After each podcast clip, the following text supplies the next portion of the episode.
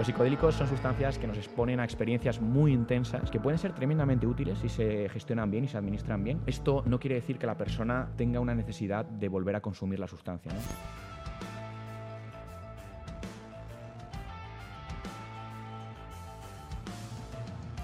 Cuando volví de ese trip, eh, esa nube negra que me había acompañado tantos años había desaparecido y nunca más volvió a aparecer. Se está redescubriendo que tienen mucha utilidad en el ámbito clínico, ¿no? para el tratamiento de trastornos como la ansiedad, la depresión, el estrés postraumático o incluso las adicciones. ¿no? Bill Wilson, que es el fundador de Alcohólicos Anónimos, tomó muchos psicodélicos en su momento y quería incluir un paso en esos 12 pasos que pasan los alcohólicos que incluyese el uso de psicodélicos. ¿no? Cuando salieron de los laboratorios y se empezaron a utilizar en contextos más eh, sociales, más recreativos, empezaron a dar eh, algunos problemas que, que, pues que hasta, ese, hasta, ese, momento no se habían dado tanto. ¿no? Lo llevaron a un extremo que se convirtieron en enemigos públicos para el establishment. ¿no? Decían cosas como que había que tomar psicodélicos en el colegio y cosas así como ya muy heavy. La primera experiencia psicodélica de LSD de la historia se produjo en bicicleta, volviendo a casa en los Alpes, en Suiza, por parte de Albert Hoffman. Steve Jobs lo, lo, dijo personalmente que él había tomado LSD. No solo lo dijo personalmente, es que lo puso en un report que le pidió la Agencia de Seguridad de Estados Unidos.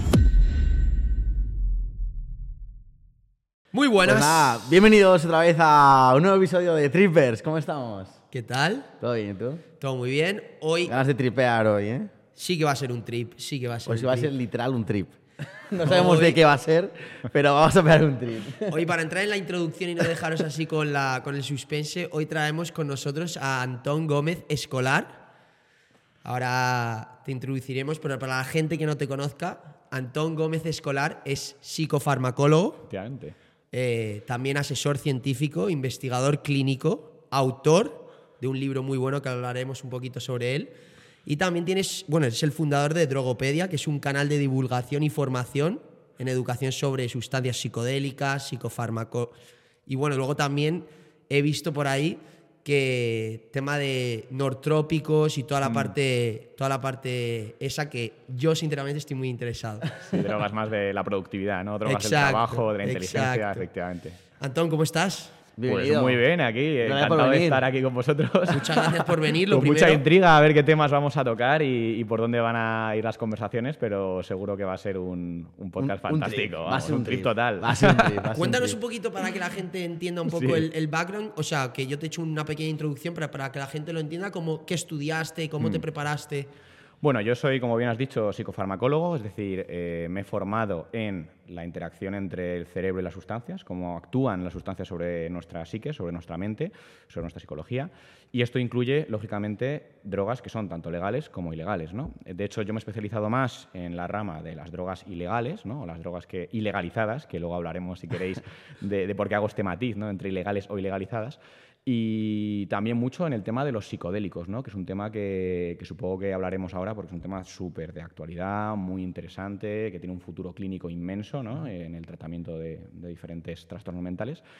Pero bueno, todo esto viene de que, de que yo pues siempre me han interesado mucho eh, las sustancias, pero la verdad que nunca me había planteado entrar a estudiarlas, pero poco a poco como que la vida me fue llevando a centrarme en este pequeño nicho, porque es verdad que no hay mucha gente que, que tenga conocimientos científicos avanzados o de investigación de, esta, de este ámbito, ¿no? Y un poco empecé a sentir la necesidad de, de divulgar, ¿no? De hacer algo con este conocimiento que fuese útil para la gente y sobre todo que fuese útil para la salud pública, es decir, que ayudase a las personas pues, a tener una vida eh, mejor, que, tuviesen menos problemas relacionados con el uso de sustancias cuando las utilicen y que tuviesen en general más conocimiento, ¿no? Y de hecho, bueno, eh, me he dedicado en estos años pues, a hacer mucha, pues, escribir, por ejemplo, artículos en, revistas, en periódicos, he sacado el libro, ¿no? La guía esencial del renacimiento psicodélico, y más recientemente eh, la drogopedia de Antón, que es el nombre de este canal, que está, pues, como sabéis, en Instagram, en TikTok, en YouTube, en Facebook, en todos lados, ¿no?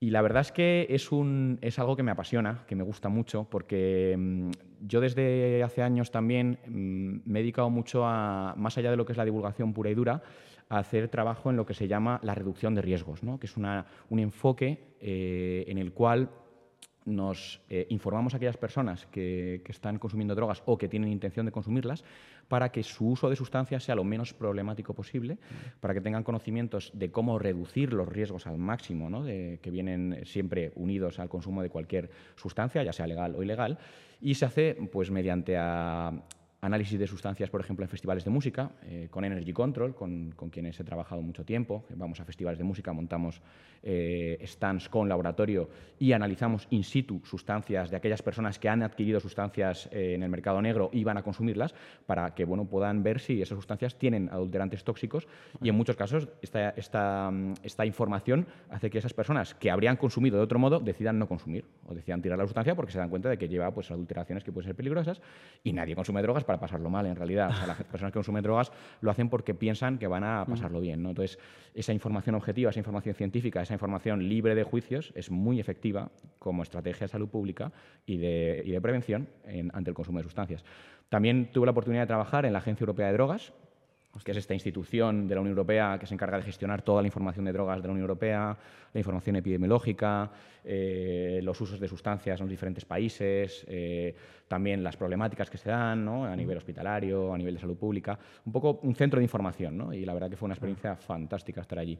También he trabajado mucho en festivales de música haciendo otro tipo de intervención, no ya la de, la, no ya la de reducción de riesgos y análisis, sino también la de eh, lo que se llama trip sitting de emergencia, ¿no? que es la gestión de malos viajes, es decir, acompañando a personas que están teniendo una mala experiencia que antiguamente pues, eran expulsadas del festival y eso podía incrementar enormemente eh, las probabilidades de que eso derivase en un trauma o en una situación incluso peligrosa ¿no? para la uh -huh. seguridad de la persona o de su entorno.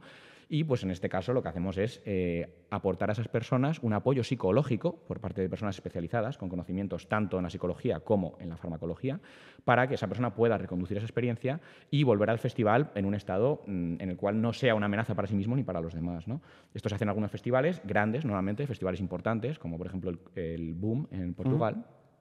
Y se hace desde instituciones como, por ejemplo, Cosmic Care, que es una institución portuguesa especializada en este ámbito, que tiene pues, el apoyo del Gobierno de Portugal y de la, del Ministerio de Sanidad allí para llevar a cabo este tipo de intervenciones que son tremendamente efectivas, como las intervenciones de reducción de riesgos y de análisis de sustancias que os he comentado anteriormente. ¿no? Entonces, todo es un poco la, las cosas a las que me he dedicado en estos últimos años. Bueno. Suenan, suenan curiosas, ¿no? La verdad que cuando la gente pregunta, ¿quién tiene un trabajo raro? Digo, tengo un trabajo rarísimo. Oye, a mí una, una, cosa que me llama la atención es el tema de la reducción de riesgos en los festivales, lo de analizar las sustancias. Sí. ¿Eso cómo funciona? Porque yo me imagino, yo voy a un festival y yo tengo algo de sustancia, no sé, lo último que voy a hacer es ir a que me la analicen. O no sé, me, no sé, me cuesta ver a gente como dispuesta a darte la droga y que, oye, analízamela. ¿Cómo, cómo funciona Te entiendo, eso? pero luego en la práctica funciona realmente bien. Es decir, en la teoría la gente piensa, uy, ostras, a ver si, si va a ser la policía. Claro, no sé qué, por ¿no? eso. Yo creo que al final... Eh, somos una intervención de salud pública, una intervención que viene, eh, de hecho, financiada por, por, por, el Ministerio de Sanidad en parte, que recibimos eh, parte de nuestra subvención a través del Plan Nacional sobre Drogas, que es parte del Ministerio de Sanidad, ¿no? Luego también tenemos otras eh, financiaciones de otros, de otros medios, ¿no? Pero al final es una intervención de salud pública que funciona.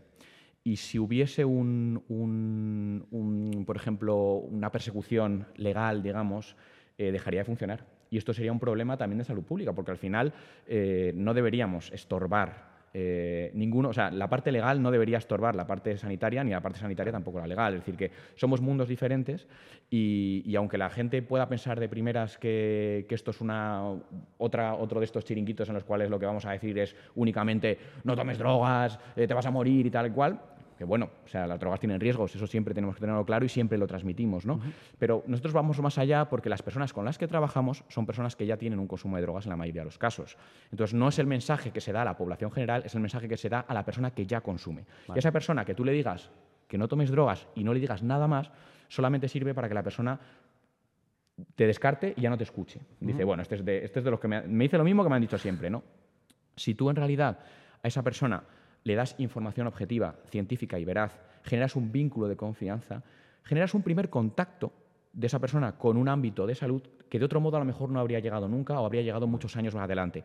Uno de los problemas que se da muchas veces en el tratamiento de, por ejemplo, adicciones, es que las personas cuando buscan ayuda ya están muy avanzadas en su problema adictivo, ya han tenido una gran cantidad de daños en su vida que van a dificultar enormemente que esa persona, por ejemplo, pueda dejar el consumo, porque ya a lo mejor han perdido el trabajo, a lo mejor han perdido ya eh, relaciones sociales, y todo eso lo que hace es dificultar todavía más que la persona pueda volver otra vez a retomar una vida pues, más saludable. ¿no? Esto, si conseguimos que haya un contacto inicial eh, en etapas más iniciales del consumo de sustancias con eh, instituciones o con organismos como Energy Control o como otras organizaciones que trabajan en reducción de riesgos, establecemos ya ese vínculo de confianza desde un primer momento que puede evitar que esa persona llegue nunca a tener problemas con las sustancias. Al final, nuestro objetivo es que las personas no tengan eh, problemas con el consumo de sustancias, ¿no? y reducir los riesgos al máximo y que no llegue a darse problemas nunca en el tiempo. Si esas personas deciden que van a seguir consumiendo, es su decisión. Pero nosotros tenemos que estar ahí brindándoles toda la, toda la, Toda la seguridad que podamos para evitar que ese consumo genere algún problema, ¿no? Claro, Al final. Que eso es lo más importante, ¿no? Porque realmente eh, cuando se trabaja desde la prevención, pues al principio la prevención trabaja en que la persona pues, no consuma drogas, pero cuando la persona ya consume, ya, es inútil trabajar en esa línea, no inútil, pero que es, una, que es muy poco eficaz. Y además rompe mucha confianza, eh, genera mucho aislamiento a esa persona, genera mucho estigma. Y eso es lo peor que quieres cuando una persona empieza a tener problemas con las sustancias, que esté aislada o estigmatizada, porque eso va a seguir, va a seguir creciendo. Claro. De todas formas, una cosa que no he comentado anteriormente, que también es una parte muy importante de mi trabajo en estos últimos años, y yo diría que ahora mismo es la más, es el tema de todo el trabajo en eh, psicodélicos. ¿no? Porque como os he introducido un poquito al principio, Estamos en un momento en el que las sustancias psicodélicas, esas sustancias que entendíamos antiguamente como alucinógenas, ¿no? sustancias como la psilocibina de las setas alucinógenas, la LSD, la MDMA, la ketamina, se, se está descubriendo, se está redescubriendo más bien, por eso se llama el renacimiento psicodélico, se está redescubriendo que tienen mucha utilidad eh, en el ámbito clínico, ¿no? para el tratamiento de trastornos como la ansiedad, la depresión, el estrés postraumático o incluso las adicciones. ¿no? Es decir, son capaces los psicodélicos de quitar adicciones a otras drogas. ¿no? Y entonces esto está haciendo que en todo el mundo, eh, el mundo investigador, el mundo clínico, esté publicando un montón de investigaciones eh, muy positivas que están llevando a que en muchos países se esté incluso empezando a regular el uso medicinal de estas sustancias o incluso autorizar el uso médico, ¿no? es decir, que los médicos puedan prescribirte, o bueno, más que prescribirte, más, más correcto sería administrarte en su sesión, bajo control directo del, del terapeuta, un psicodélico y controlar un viaje que luego, pues a la postre, puede traerte resultados terapéuticos beneficiosos y duraderos. ¿no? Entonces, en esta línea estoy trabajando mucho. A través de la drogopedia pues hago divulgación. También el libro este que he publicado, la Guía Esencial del Renacimiento Psicodélico, habla exactamente de todo esto, ¿no? de, dónde viene de dónde viene todo este movimiento, qué son estas sustancias, qué efectos tienen, qué seguridad tienen, cómo se utilizan en investigación clínica qué patologías pueden tratar y cómo se pueden utilizar en el, en el ámbito un poco más eh, privado, sobre todo con, desde la perspectiva ¿no? de la reducción de riesgos, que es lo importante. Claro. Entonces, en este ámbito, pues estoy haciendo muchas cosas últimamente, estoy dando muchas conferencias. Hemos eh, fundado hace poco la Sociedad Española de Medicina Psicodélica, un grupo de médicos, psiquiatras, eh, psicólogos, investigadores de todo tipo. Hemos, hemos creado este grupo para, para un poco profesionalizar todo lo que es este trabajo en investigación en este área.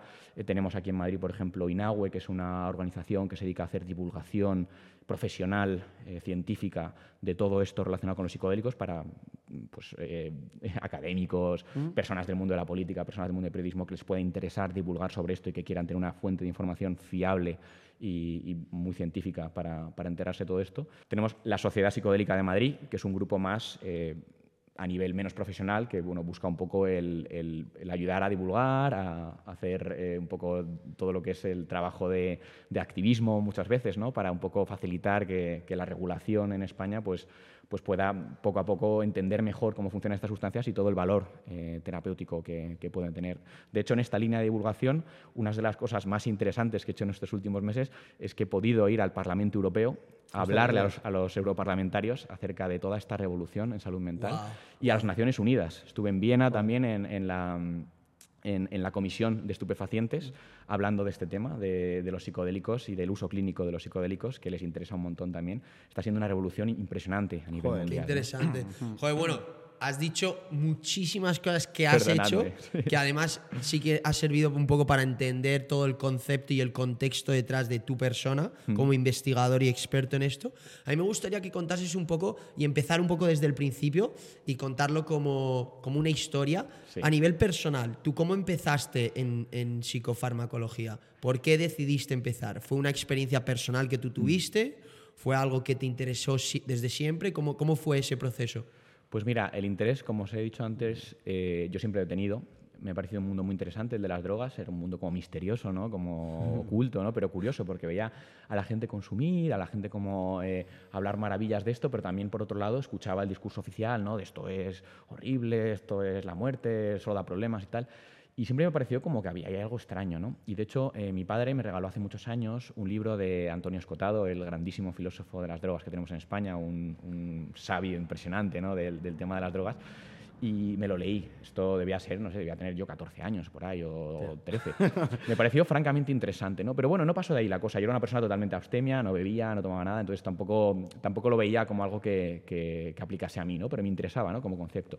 Lo que pasó es que unos años más tarde, me, enfrenté a una depresión bastante, bastante dura. Estuve varios años muy triste, muy desmotivado, muy vacío, ¿no? Me sentía vacío, me sentía perdido. Estuve yendo al psiquiatra, me prescribió pues todo lo que se suele prescribir a día de hoy, ¿no? Eh, antidepresivos, ansiolíticos, eh, psicoterapia, todo el tipo de intervenciones que tenemos a día de hoy, pues yo pasé por ellas, ¿no? Pero yo no mejoraba, ¿no? Y yo seguía con ese vacío, con esa desconexión, con esa sensación de estar muy perdido. De hecho, me fui hasta Australia, ¿no? Un poco huyendo de, esta, de esta situación y, confiando en que, bueno, que a lo mejor las cosas cambiarían cuando cambiase de lugar, ¿no? Hice allí un máster que, bueno, me, costó la vida, la verdad, porque no estaba de, humor, pero bueno. Y cuando volví a España, me di cuenta de que seguía estando igual, de que no había mejorado, ¿no?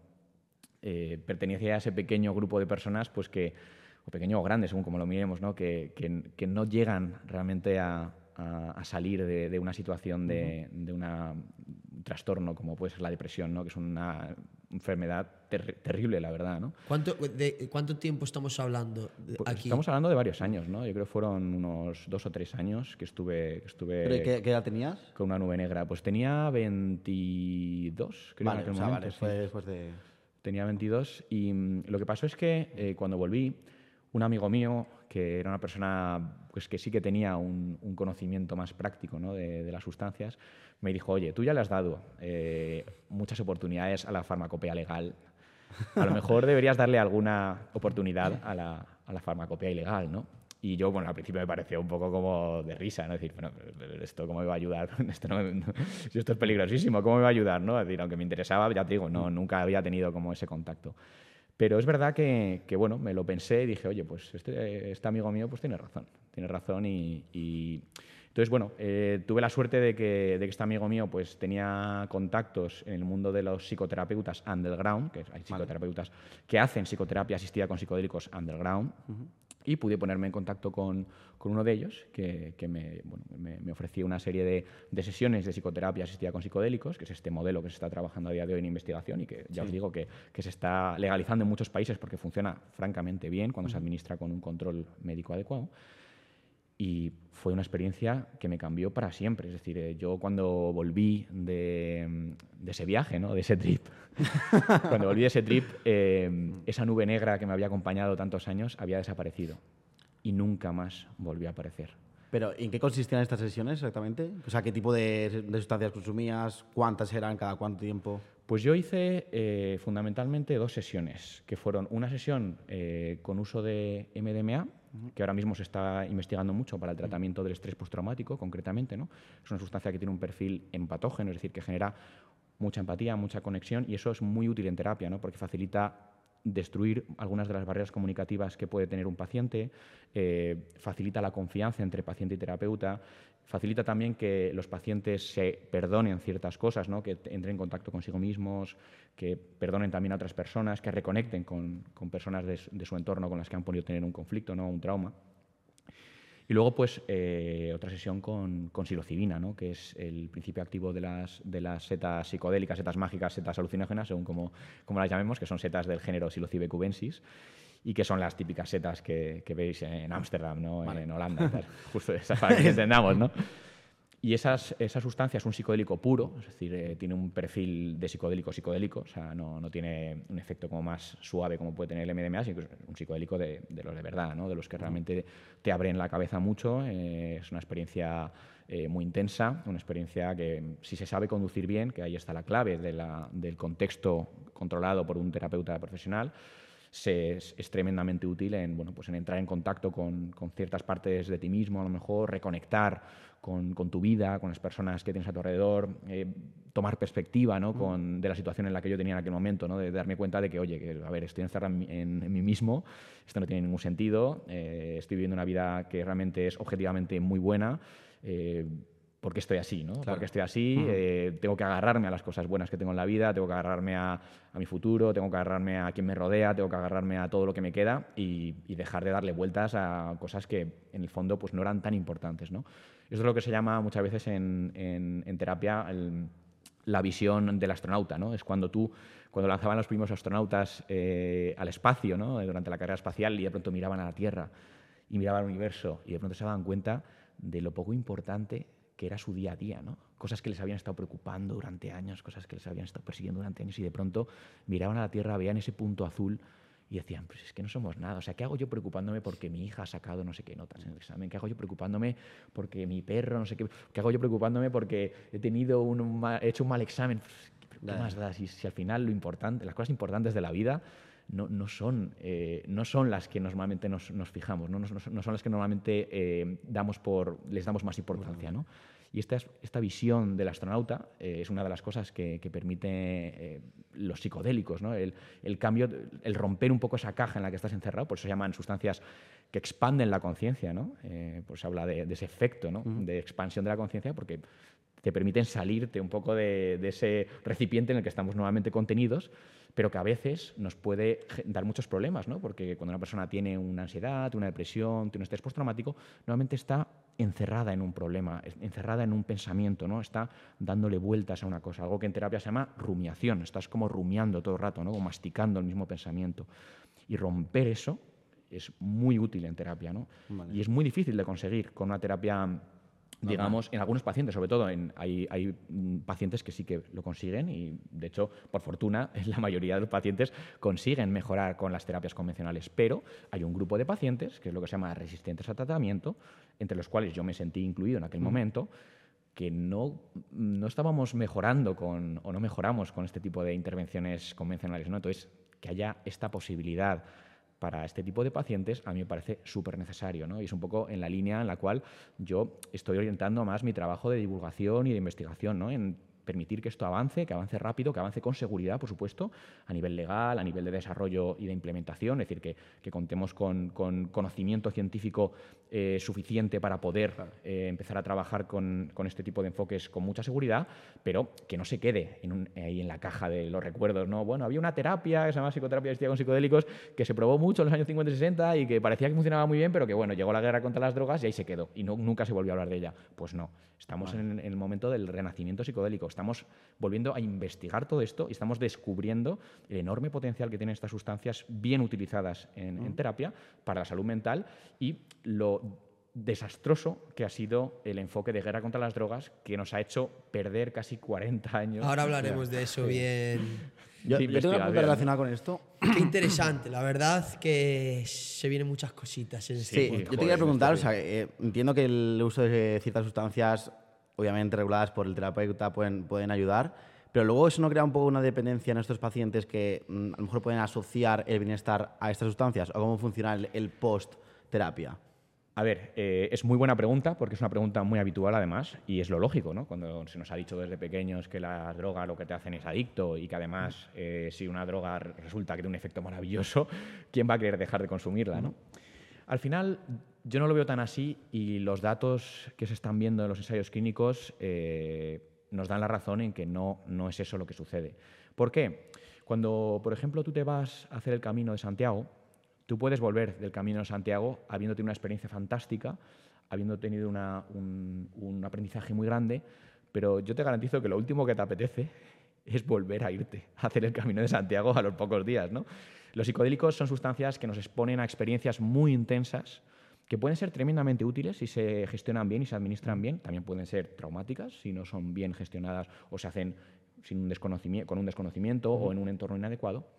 Pero esto no quiere decir que la persona eh, tenga una necesidad de volver a consumir la sustancia. ¿no? Primero porque a nivel fisiológico y a nivel neurológico no generan, por ejemplo, la liberación de grandes cantidades de dopamina, que suele ser el neurotransmisor que nos lleva a repetir un, comportamiento, ¿no? cuando comemos liberamos dopamina, cuando hacemos, eh, cuando tenemos sexo liberamos dopamina, cuando ganamos en un juego liberamos, al final la dopamina nos lleva como a repetir un comportamiento que la evolución entiende que es un comportamiento adaptativo y que nuestra especie debería repetir en el tiempo, ¿no? La cocaína, por ejemplo, es un ejemplo fantástico de una sustancia que libera grandísimas cantidades de dopamina. El tabaco también, el alcohol, todas las sustancias que entendemos como adictivas suelen ser sustancias que suelen liberar grandes cantidades de dopamina en el cerebro.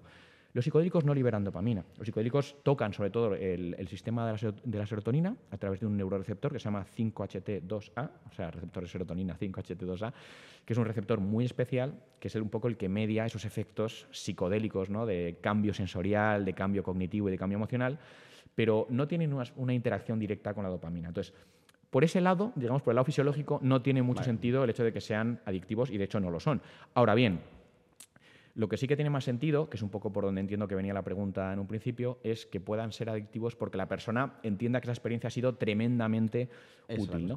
Y en ese sentido, yo no hablaría de adicción. Hablaría de que una persona, a lo mejor, después de haber tenido una experiencia psicodélica muy útil para un proceso terapéutico o para un proceso que puede ser incluso de desarrollo espiritual o personal, porque no, solo hay que ceñirse exclusivamente a la terapia, ¿no? Obviamente, ahora mismo lo interesante y lo que estamos trabajando es la terapia, ¿no? Pero en un futuro, quién sabe, ¿no? Qué tipos de usos se pueden empezar a autorizar para este tipo de sustancias, siempre y cuando pues, tengan una seguridad adecuada, ¿no? Entonces, en este tipo de contextos yo entiendo que a lo mejor una persona puede decir, oye, pues esta experiencia me ha sido muy útil y me gustaría repetirla, ¿no?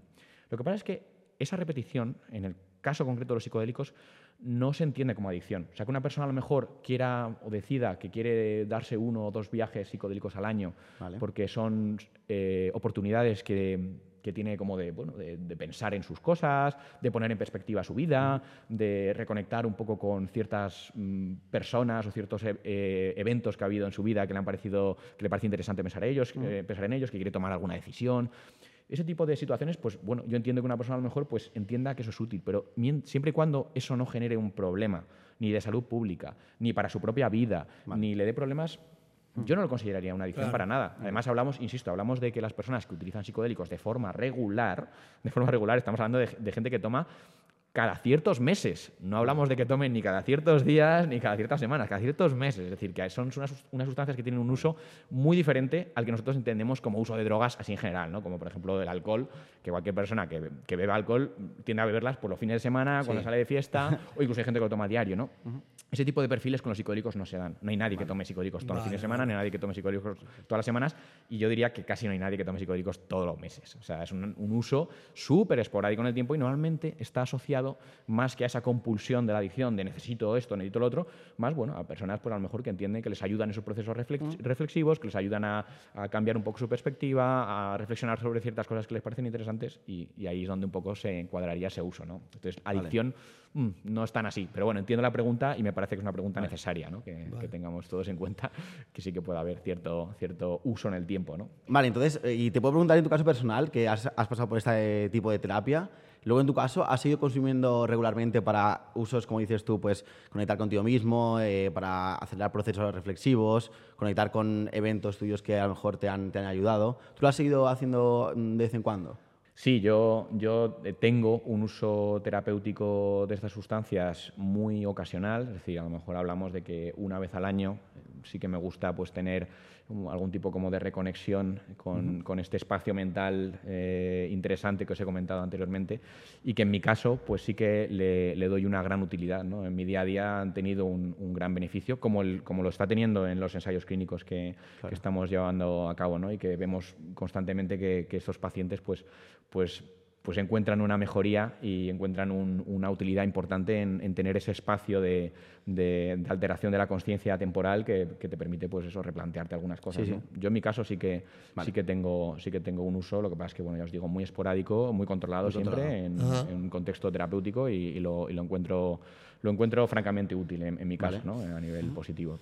Muy interesante. A mí me gustaría, para que, porque me parece que el tema que estamos tratando hoy es un tema muy interesante, que no se habla mucho, eh, que yo personalmente he visto que se está divulgando muchísimo más. Además, nosotros que venimos de Estados Unidos, sí que veo que ahí el tema de psicodélicos se está llevando mucho más, mm. eh, bueno, al Estado, al gobierno, a legalizarlo en algunos estados, sustancias. Pero a mí me gustaría que volvamos un poco atrás y mm. al primer concepto de todo para que la gente pueda entender el contexto global. ¿Cómo se define una droga? O sea, ¿qué es la droga? Muy buena pregunta y muy necesaria, porque la gente tiene una idea un poco distorsionada. ¿no? Realmente una droga no es más que cualquier molécula o cualquier sustancia que tiene una acción directa sobre los neuroreceptores de las neuronas de nuestro sistema nervioso central, es decir, del cerebro, para que nos entendamos. Entonces, cualquier sustancia que tiene una acción directa sobre las neuronas del cerebro se considera una sustancia psicoactiva. Y una sustancia psicoactiva es un sinónimo de droga, al final es lo mismo. Depende también a qué, definición atendamos. Las drogas pueden tener una definición más amplia o más estrecha. ¿no? Por ejemplo, eh, si vamos al diccionario de la Real Academia de la Lengua, vamos a encontrarnos que drogas es prácticamente cualquier cosa, cualquier sustancia que se utilice en una profesión, prácticamente. O sea, un pintor puede llamar droga a la pintura, ¿no? Un farmacéutico llamaría droga a los fármacos, ¿no? Eh, al final, esa definición es muy amplia. Si vamos acotando un poco más las definiciones más habituales, por ejemplo, de la eh, Organización Mundial de la Salud, de las Naciones Unidas y tal, encontramos que droga pues ya empieza a ser, se empieza a hablar ya de sustancia con una actividad farmacológica. Lo que pasa es que no definen que la actividad farmacológica sea a nivel del cerebro, lo cual quiere decir que una droga, por estas definiciones, se entendería que son cualquier fármaco que encuentras en una farmacia. Si nos vamos a la definición que yo considero más correcta a día de hoy, una droga, como os he dicho anteriormente, es una sustancia psicoactiva. Es decir, son cualquier, cualquier sustancia que tiene efecto sobre las neuronas del cerebro. Y, al final, y sobre todo, que este efecto produce un cambio en los procesos de percepción, de cognición, o sea, de pensamiento, de emoción o de comportamiento. Es decir, que al final los cambios que nos cualquier consumo de estas sustancias generan un cambio pues, en cómo sentimos las cosas, en cómo pensamos, en cómo eh, actuamos y este tipo de procesos cognitivos ¿no? Eh, al final y en cómo nos sentimos, ¿no? las sensaciones, las emociones. ¿no? Entonces, por esta última definición, que yo considero la más correcta, drogas son sustancias que a día de hoy pues, son tanto las sustancias legales como las sustancias que hemos decidido ilegalizar. ¿no? Y esto es un poco lo que os comentaba anteriormente. Considero que al final no deberíamos llamar las drogas ilegales, deberíamos llamarlas drogas ilegalizadas, porque en, la naturaleza no existen moléculas que sean ilegales. ¿no? De hecho, muchas drogas son más antiguas que la existencia del propio ser humano. ¿no? Somos nosotros los que hemos llegado aquí y hemos dicho, pues hemos decidido que vamos a prohibir esto. Por, las razones que sean, ¿no? que si queréis luego hablamos de eso, porque es verdad que ahí tampoco hay, tampoco hay una, una, buena base científica, ¿no? pese a lo que la gente se piensa. Pero Sustancias tanto legales como ilegalizadas se considerarían drogas. De hecho, el alcohol es una droga, el tabaco es una droga, la cafeína es una droga, las benzodiazepinas que se venden en farmacias como ansiolíticos son drogas. Eh, todas las sustancias psicoactivas son drogas, no solo las ilegales. ¿no? Y eso es algo que deberíamos, como sociedad, empezar a entender bien, porque tenemos un problema cuando consideramos que las drogas eh, tienen unos riesgos, son muy peligrosas, tal, tal, tal, pero el alcohol y el tabaco y tal, bueno, eso, no son drogas. tal, no. Al final, todos son drogas. Y eso no es malo. Es decir, que una sustancia es una droga no implica que sea una cosa mala, implica que tiene riesgos pero puede ser muy útil a nivel terapéutico. De hecho, bueno, eh, la mayoría de las drogas que a día de hoy son ilegales tuvieron un uso médico en el pasado. Y es muy curioso, la gente no lo sabe esto, ¿no? ahora hablaremos de eso bien porque eso me parece muy interesante, toda la parte terapéutica y de investigación que hubo hace años, que bueno, que fue modificándose durante el tiempo, pero que ahora parece ser que algunas sustancias vuelven a tener una relevancia en la sociedad. a mí me gustaría que, explicases un poco porque he visto que, que, en tu canal como que tienes una forma de, de categorizar todo el tema de las sustancias, ¿no? ¿Cómo se llama? La, rueda de las la drogas. rueda de las drogas. La rueda de las drogas. Que lo pondremos por ahí en el, en el episodio para que lo veáis ¿En qué consiste esto? Esto categorizas los diferentes tipos de drogas que hay, ¿no? ¿Puedes explicar un poquito en qué consisten? Sí, mira, esto es un modelo. A ver, para, para que nos entendamos, al final, para entender un, un, un, mundo tan heterogéneo como es el de las drogas, porque la gente piensa que las drogas, como no, la droga, la droga no. Las drogas son una familia enorme de sustancias con efectos muy diferentes. Al final todas tienen en común eso, que actúan sobre las neuronas del cerebro, cambian nuestra percepción, nuestra cognición y nuestras emociones y, forma de actuar, pero Eso es la única cosa que tienen en común. Todo lo demás es diferente. Hay gases, hay líquidos, hay cosas que, eh, que ya os digo que están ilegalizadas, que, otras que son legales, hay sustancias que son muy peligrosas, otras que no lo son tanto, sustancias que tienen eh, dosis muy, muy elevadas, sustancias que, son activas, dosis muy, muy, bajas. Entonces, para clasificarlas necesitamos un modelo. ¿no? Entonces, existe un modelo que creó un señor inglés, que se llama Mark Adley, eh, bastante recientemente, que se llama la rueda de las drogas. Es un modelo en el cual todas las sustancias se dividen en base a sus efectos y a sus riesgos, porque al final los efectos y los riesgos están unidos. Todas las drogas, todas las drogas, ya sean legales o ilegales, todas tienen riesgos. Ahora bien, también tienen usos, también tienen efectos. Y esto también me gusta que quede muy claro porque al final, cuando hablamos de drogas, a veces hablamos demasiado de, riesgos y nos olvidamos de que si la gente las consume es por algo, porque algo aportan. ¿no? Otra cosa es que, el balance beneficio-riesgo pues compense, ¿no? y en muchos casos no compensa y se, se producen consumos problemáticos. ¿no? Pero bueno, dejando eso de lado.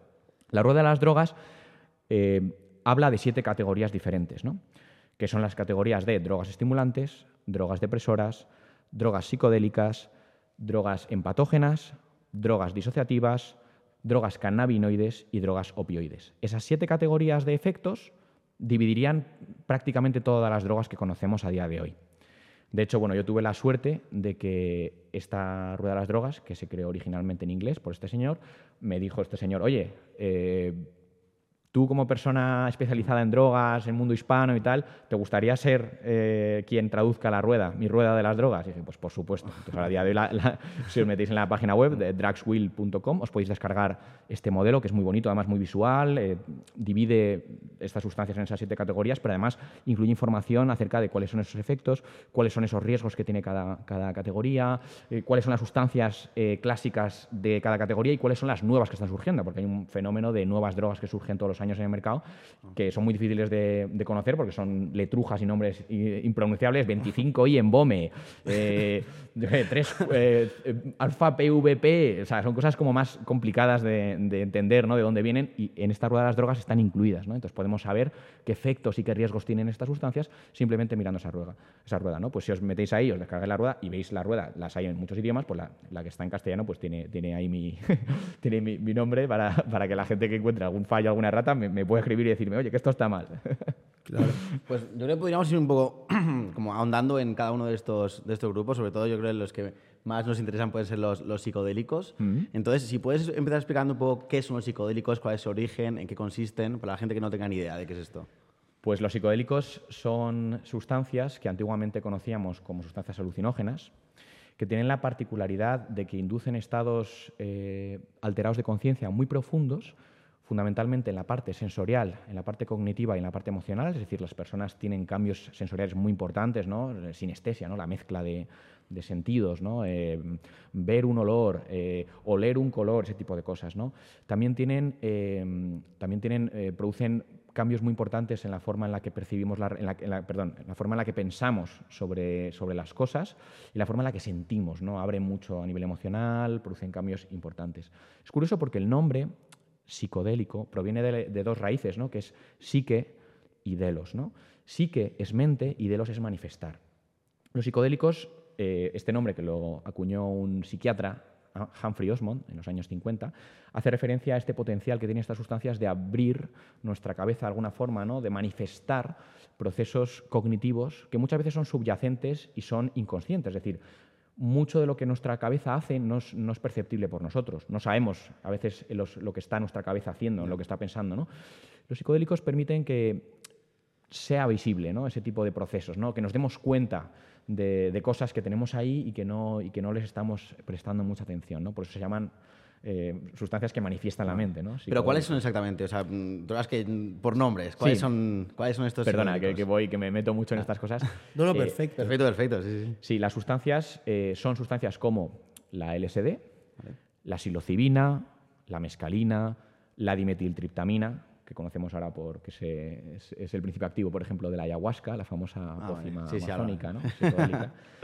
Pero luego también hay otras sustancias que sin ser según la rueda de las drogas, psicodélicos puros, sí que tienen propiedades psicodélicas. ¿no? Por ejemplo, la MDMA, también conocida como éxtasis, es una sustancia que a día de hoy se considera a nivel médico un psicodélico porque está, forma parte de este renacimiento psicodélico. O, por ejemplo, la ketamina, que según la, droga es una sustancia disociativa, también tiene efectos psicodélicos que la encuadrarían en esa, en esa posición ¿no? de, psicode de disociativo de psicodélico. ¿no? Tienen ese perfil combinado. ¿no? Pero bueno, cuando hablamos de psicodélicos puros, hablamos fundamentalmente de esas sustancias que os he mencionado. ¿no? El LSD del ácido de toda la vida, la, la psilocibina de las setas mágicas, DMT. O sea, son los más alucinógenos. Sí, efectivamente. ¿Vale? Y, y, desde un punto de vista de riesgos, ¿cuáles son los mayores riesgos relacionados con este tipo de, de sustancias? Si hablamos de psicodélicos puros, es verdad que son sustancias con un perfil fisiológico de toxicidad bastante bajo. Es decir, no son sustancias que, por ejemplo, a dosis altas generen una toxicidad importante para el cuerpo. O sea, que no te hacen vomitar. Mm, bueno, vomitar en concreto sí, pero eso no es porque sean tóxicas, es porque pueden generar una, experiencia muy intensa que en muchos casos la persona puede, puede sentir eh, realmente náuseas ¿no? Eh, o la subida, ¿no? el efecto. Pero, por ejemplo, no, no tocan apenas la actividad cardiovascular no tocan apenas eh, la actividad respiratoria, no tocan apenas eh, órganos vitales, ¿no? como puede ser el hígado, como puede ser el, cerebro, a nivel de neurotoxicidad, quiero decir. O sea, es decir, no producen eh, toxicidades que sean relevantes en el cuerpo. Entonces, a dosis muy altas pueden, siguen siendo seguras, no, generan problemas de sobredosis, ¿no? como, como entiende generalmente la gente que te vayas a morir. ¿no? Pero sí que es verdad que tienen muchos riesgos cuando se utilizan de forma poco controlada, con poca preparación, fundamentalmente en el plano psicológico. Es decir, pueden generar, eh, cuando una persona, por ejemplo, eh, las toma de una forma pues, poco cuidadosa, sin un conocimiento previo, sin una preparación, en un contexto inadecuado, pueden tener lo que se llama un mal viaje, ¿no? una mala experiencia que no necesariamente es el fin del mundo, pero es verdad que puede ser algo que pueda ser traumático para la persona. No siempre lo es y de hecho casi, casi todos los malos viajes se suelen resolver bien. Es decir, la persona pues bueno, pues tuvo una, mala experiencia y ya está.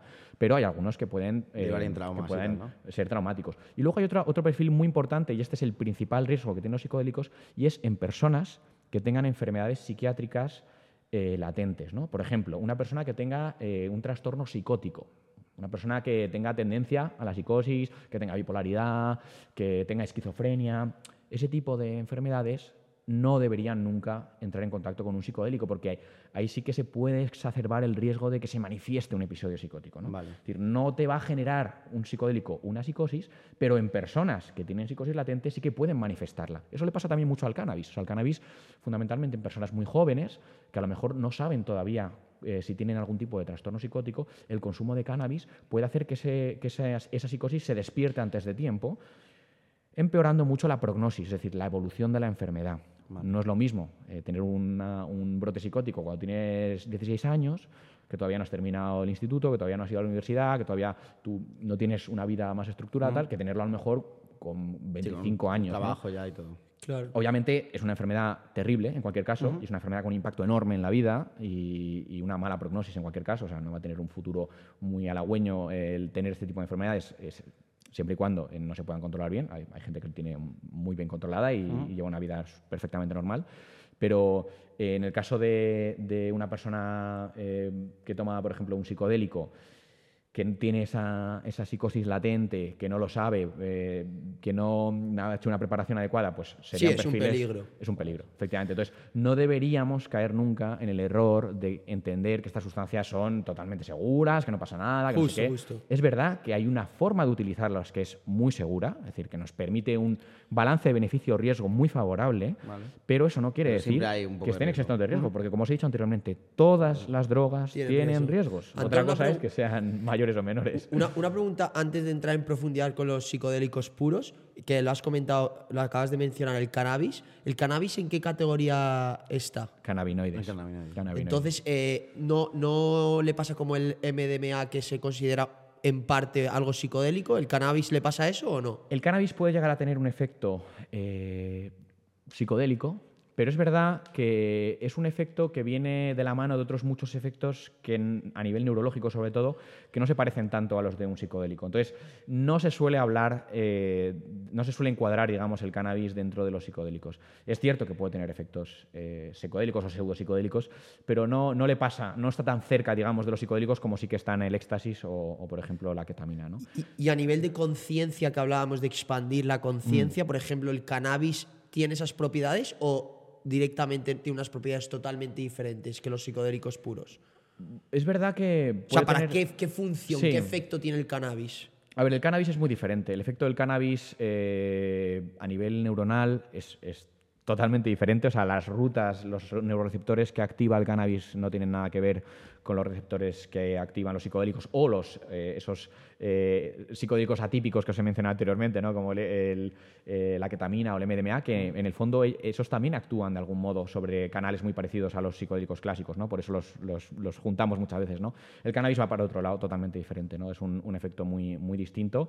El uso terapéutico también es tremendamente distinto, o sea, en el caso del cannabis no hablamos de experiencias puntuales que tiene resultados duraderos y que por tanto no hace falta repetir el consumo, sino que el uso, por ejemplo, del cannabis a nivel terapéutico es un uso regular, o sea, es, un, uso diario, ¿no? Es como un fármaco de los que conocemos a día de hoy, ¿no? Que te lo tienes que tomar todos los días o lo tienes que tomar con una cierta regularidad, ¿no? En el caso de los psicodélicos, no. En el caso de los psicodélicos hablamos de que tú puedes someterte a una, dos o tres sesiones bien controladas, bien estructuradas, bien preparadas, con una integración posterior y luego ya no hace falta que sigas tomando fármacos ni que sigas en terapia. O sea, la persona ya no cumple los criterios diagnósticos, ya no, ya no está oficialmente, digamos, deprimida o oficialmente tiene un trastorno adictivo. Es decir, que eso cambia de forma duradera. En el caso del cannabis, eh, aunque es verdad que alguna vez se ha, dado ese tipo de casos, es más raro, es mucho más infrecuente, ¿no? Es más un uso diario, tiene además un efecto mucho más a nivel físico, es decir, de hecho, bueno, el cannabis se, trata, se, utiliza mucho por el tema, por temas de, perdón, de, mm, quimioterapia, por, eh, para trabajar con, en algunos casos, eh, personas que tienen dolor crónico, personas que tienen epilepsia, personas que tienen eh, a lo mejor problemas de ansiedad. Entonces, son, son cosas más más, de, más, más, más fisiológicas generalmente, ¿no? Los, lo que trata, o más neurológicas, ¿no? No, no tan psicológicas, ¿no? como hablamos en el caso de los psicodélicos. Dicho esto, no me gustaría cerrar el tema de los riesgos sin mencionar que los psicodélicos atípicos, ¿no? como los empatógenos tipo MDMA, éxtasis, o los disociativos tipo eh, ketamina, tienen riesgos diferentes a los de los psicodélicos puros. Porque si bien os he dicho que los psicodélicos puros tienen muy pocos riesgos o apenas riesgos a nivel fisiológico, a nivel de cuerpo, cuando hablamos de, por ejemplo, de éxtasis, ahí sí que tendríamos riesgos fisiológicos. El éxtasis es una sustancia que, si bien es cierto, cuando se consume en un entorno controlado es bastante segura, a dosis muy altas, por ejemplo, o en contextos en los que haga mucho calor, ¿no? El uso recreativo, por ejemplo, en festivales de música, el sol, eh, una persona deshidratada que está bebiendo mucho alcohol y por tanto está, está perdiendo mucho, mucho líquido, o, por ejemplo, una persona que beba cantidades muy elevadas de agua, que es una cosa que se llama hiponatremia, ¿no? que, te puede, que es, poco habitual, pero a veces se da. ¿no? El éxtasis en esos casos puede ser peligroso. O sea, si tú tomas muchísima agua, cosa que es raro de ver, pero bueno, a veces ha pasado, ¿no? gente que se ha bebido a lo mejor, pues yo que sé, tres o cuatro litros de agua después de haber tomado mucho éxtasis, le puede dar un, un, bajón de sodio, que se llama hiponatremia, que es, es una enfermedad peligrosa. pero lo más habitual eh, en el caso del éxtasis es el problema que tiene en relación a la temperatura corporal. Es decir, cuando una persona está en un festival de música, está bailando al sol, bebiendo alcohol, deshidratándose, eh, con una dosis muy elevada de, éxtasis en el cuerpo, pues eso puede llevar a lo que se llama una hipertermia, ¿no? o incluso una hipertermia maligna, es decir, puede ser un, trastorno muy peligroso. además es muy, es muy rápido, tiene una progresión muy rápida a nivel médico y te puede, vamos, puede llegar incluso a ser letal. Luego dosis muy, muy altas de éxtasis, que yo creo que apenas eh, nadie utiliza ese tipo de dosis, también te podrían dar problemas cardiovasculares, ¿no? porque obviamente el éxtasis así como, que tiene, así como tiene también efectos eh, psicodélicos, también tiene efectos estimulantes y puede elevar eh, la tensión eh, arterial, puede elevar el ritmo cardíaco y eso siempre, llevado a dosis muy elevadas, puede incluso producir pues, infartos o accidentes cerebrovasculares. ¿no? Pero bueno, hablamos de dosis muy elevadas, es decir, tenemos que tener en cuenta que la mayoría de los fármacos que venden en la farmacia, si nos tomamos toda la caja, nos puede pasar lo mismo. Es decir, que al final la gente, entiendo que tiende un poco a hablar mucho del peligro de las drogas, que lo tienen, ¿no? Pero también sacamos un poco, no nos damos cuenta de que muchas de las sustancias que, utilizamos habitualmente, si las consumiésemos en los mismos niveles que algunas drogas ilegales, eh, a las cuales culpamos de ser muy peligrosas, nos pasaría lo mismo. Es decir, si te tomas eso, una caja entera de un medicamento de la farmacia, pues te puede pasar lo mismo que si te tomas una dosis demasiado alta de cualquiera de las sustancias de las que estamos hablando, ¿no? Y luego, eh, si hablamos, por ejemplo, de la ketamina, la ketamina no tiene tanto riesgo a nivel cardiovascular eh, a dosis altas como pues, los estimulantes o como el éxtasis a dosis muy elevadas, ni tiene tampoco esos riesgos a lo mejor de, producir eh, hipertermia o, hiponatremia. Pero es verdad que, oye, el, la ketamina a dosis muy altas sí que puede tener eh, puede generar problemas de neurotoxicidad. ¿no? Una persona que tome eh, ketamina a lo bestia de forma muy regular puede tener, pues, eh, puede llevar a, ciertos problemas eh, neurológicos. ¿no? Incluso se ha visto que, en personas que, consumen mucha ketamina se dan muchos problemas de vejiga, o sea, tienden a tener muchas infecciones urinarias. De hecho, hay gente con, con, un consumo crónico de ketamina que puede, que puede ser bastante problemático en ese sentido y pueden tener incluso que someterse a ciertos procesos quirúrgicos ¿no? relacionados con eso. O sea que, cuando hablamos de riesgos... Eh, cada uno tiene, cada, uno tiene, lo suyo, ¿no? Eh, cada uno tiene su, su lado de riesgos y, bueno, y el éxtasis, ya os digo, tiene sus cosas, la ketamina tiene sus cosas y los psicodélicos puros también tienen sus cosas, ¿no? Pero bueno, que al final lo importante es que todo, si se hace en un contexto adecuado, con un buen control, con una adecuada preparación, tiene un perfil de riesgo bastante bajo si lo comparamos con casi todas las demás drogas, sobre todo con el alcohol, por ejemplo, o con el tabaco. El perfil de riesgo del alcohol y el tabaco está muy por encima del de la mayoría de las sustancias psicodélicas, tanto psicodélicos puros o clásicos como psicodélicos atípicos, ¿no? como, el, como el éxtasis o la ketamina. Es decir, que para poner un poco las cosas en perspectiva, ¿no? porque cuando hablas de riesgos la gente se piensa que, estamos aquí jugando ahora vamos a hablar de la comparativa con las sustancias legales, es que, eso ahora vamos a entrar en detalle. A mí me gustaría ir un poquito más en profundidad a los psicodélicos puros y hablar un poco de su historia. ¿Cuál es mm. el origen de los psicodélicos? Yo he oído, por ejemplo, que los psicodélicos empezaron en el imperio azteca, que tenían estos rituales que se sentaban entre ellos y bueno, para expandir la conciencia, para sentirse conectados con la madre tierra. Luego también se habla, que ya hablaremos ahora un poquito, con los 50, los 60, los años 50, con el presidente Nixon, mm. que se empezó a testear estas sustancias y bueno, hubo muchísimos problemas por la guerra de Vietnam, la guerra de las drogas, nadie quería ir a la guerra. ¿Cuál es el origen real de los psicodélicos? ¿Se sabe esa fecha o no se sabe? Bueno, los psicodélicos, si somos estrictos, su origen real, y si somos justos sobre todo, su origen real está en la propia naturaleza. Es decir, anteceden al propio hombre. De hecho, los psicodélicos, la mayoría de ellos provienen de fuentes vegetales eh, o incluso animales en algunos casos y probablemente estaban aquí mucho antes de que estuviésemos nosotros. ¿no? Entonces, bueno, origen como tal de esas moléculas, pues no lo podemos datar mm. fácilmente. Podemos hablar eso de a nivel de época de, fueron en el, en el, Cretácico, en el tal. Pues a lo mejor a ese nivel sí que podríamos hablar, pero vamos, que no, no, no estoy yo enterado de, de cuando, de cuando se, se entiende que, se, que surgieron las primeras sustancias psicodélicas. ¿no? Lo más probable es que surgiesen en coevolución con el resto de especies animales, ¿no? porque al final la mayoría de los psicodélicos son lo que se llama metabolitos secundarios, decir, son productos que generan las plantas para defenderse de otros depredadores, de animales, de otro tipo de elementos. ¿no? Entonces, al final, tiene que haber una coevolución. O sea, tiene que, no están ahí probablemente porque sí, están ahí porque sirven para actuar sobre el cerebro de los mamíferos, ¿no? sobre el cerebro de, quienes se comen las plantas, para que de algún modo pues, haya, cumplan una función a lo mejor disuasoria, bueno, no se sabe muy bien cuál podría ser esa función. Pero por hablar un poco de la relación de los psicodélicos con los seres humanos, existe hasta una teoría que habla de que la propia conciencia humana, el cerebro humano, pudo tener una coevolución muy relacionada con los psicodélicos. Es decir, que si somos como somos a día de hoy, esta teoría postula que a lo mejor tiene que ver por cómo éramos y, por cómo consumimos estas sustancias en el pasado. Esta teoría, que se llama la teoría del mono colocado, The Stone Age Theory, del filósofo americano Terence McKenna, habla concretamente del uso de eh, hongos psilocibe, hongos de psilocibina, como lo que a día de hoy conocemos como droga, o sea, como setas eh, psicodélicas o setas alucinógenas, en los primeros homínidos y cómo eso pudo acelerar su evolución y su desarrollo cognitivo.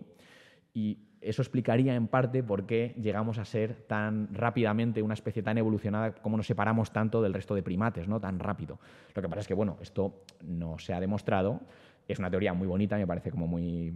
Es muy bonita eh, de, escuchar. Oye, pues a lo mejor nuestra evolución eh, se aceleró gracias al consumo de, setas eh, con psilocibina, que a día de hoy se ha demostrado que la psilocibina es una sustancia con un tremendo potencial psicoplastógeno, es decir, que genera neuroplasticidad y acelera, el, crecimiento de las redes neuronales, su, su, modificación y su adaptación al entorno, pero bueno, de eso hablamos más adelante si queréis.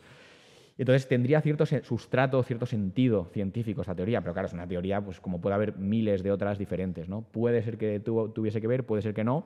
Yo creo que a lo mejor sí que tuvo eh, algún tipo de influencia, pero no creo que fuese el elemento principal de por qué nos desarrollamos y evolucionamos de una forma tan, tan rápida comparado con, con, otras especies de primates ¿no? y por qué nos separamos de ellos. ¿no? Claro. Entonces, Esto para un poco darte la idea de que el, consumo de estas sustancias puede datar, vamos, del propio origen de, de, Yo justo esa, teoría que habías, que estabas comentando ahora, la escuché y luego yo también escuché que eh, estos primates, una de las posibilidades, porque obviamente no es 100% seguro, pero una de las posibilidades que al tomar estas setas, eh, lo que les hizo es expandir obviamente la parte cerebral y neuronal y lo que hicieron es el tema del lenguaje. Sí. Que una de las, de, las cosas es que nos separamos tanto de los otros primates y de los otros animales porque conseguimos eh, formar o organizar estas, estos lenguajes, estas palabras para ordenarnos, organizarnos, cazar.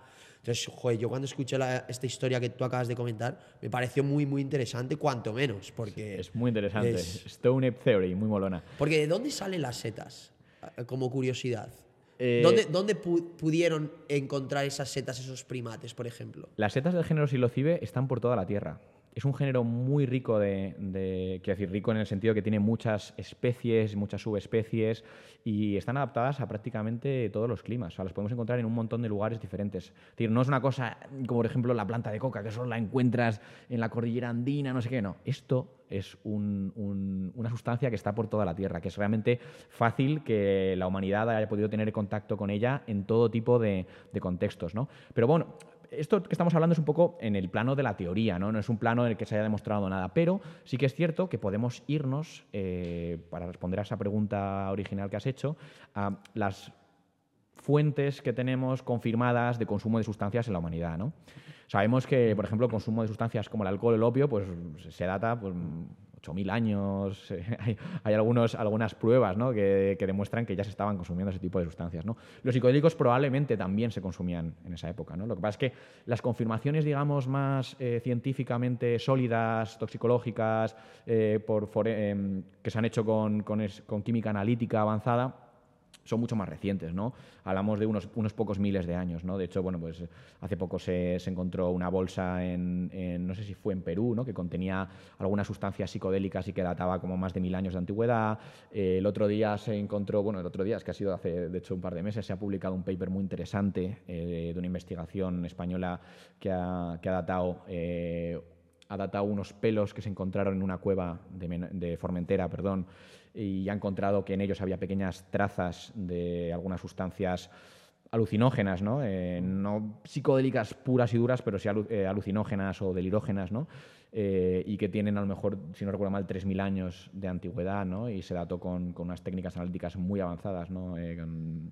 Muy, muy bien, muy bien hecho esa investigación. ¿no? Entonces, bueno, al final las pruebas eh, fehacientes, claras del consumo de sustancias psicodélicas por parte de grupos humanos son más recientes, pero porque no tenemos herramientas que nos permitan datarlas anteriormente. ¿no? Pero todo apunta a que su uso ancestral, su uso ritual, su uso comunitario, chamánico, puede tener varios miles de años de antigüedad. ¿no? Y tiene todo el sentido del mundo, porque, ya os digo, ha existido siempre una coevolución y si las plantas han desarrollado estos compuestos es porque hacían un efecto en los mamíferos, en sus, depredadores. Entonces, es porque se, estaban consumiendo, ¿no? A lo mejor no por parte de los humanos, pero sí por parte de todo tipo de animales y los humanos, pues probablemente, desde el momento en el que están en el, entorno de los humanos, los seres humanos han comido setas siempre, ¿no? Entonces, ¿por qué no iban a ser setas con psilocibina, igual que pueden ser setas con otro tipo de sustancias, ¿no? Bueno, incluso hablan de, de la ayahuasca que se ha consumido durante miles de años en las no sé cómo se llaman, tribus o aldeas de, del Amazonas. No sé si fue en miles de años o... A ver, el, podría ser que se haya consumido desde hace miles de años, pero es verdad que las últimas investigaciones lo que nos están indicando es que la ayahuasca podría ser más moderna de lo que creemos. Eso no quiere decir que sea de antes de ayer, pero que eh, al ser una combinación de, plantas muy específica, ¿no? porque requiere de, la actividad de dos principios activos fundamentales, ¿no? que es la sustancia psicodélica, que es la dimetiltriptamina, y una sustancia que permite que esa sustancia psicodélica actúe en el cerebro. Y esta sustancia se llama eh, eh, betacarbolina, que es una sustancia que bueno, eh, tiene actividad inhibidora de la monoaminoxidasa. Nosotros tenemos en el estómago unas enzimas que se llaman monoaminas, que lo que se encargan es de desactivar sustancias que eh, tengan actividad eh, psicoactiva para que nosotros no estemos todo el día colocándonos comiendo cosas, porque hay muchos psicodélicos que están en muchas fuentes vegetales y muchas fuentes animales que consumimos pues, de forma regular o sobre todo cuando, cuando vivimos en la naturaleza, pues podemos consumirlas y para que no, estemos todo el día tripando, nuestro estómago tiene estas defensas, ¿no? que son esas, eh, esos monoaminoxidasas, ¿no? que destruyen monoaminas.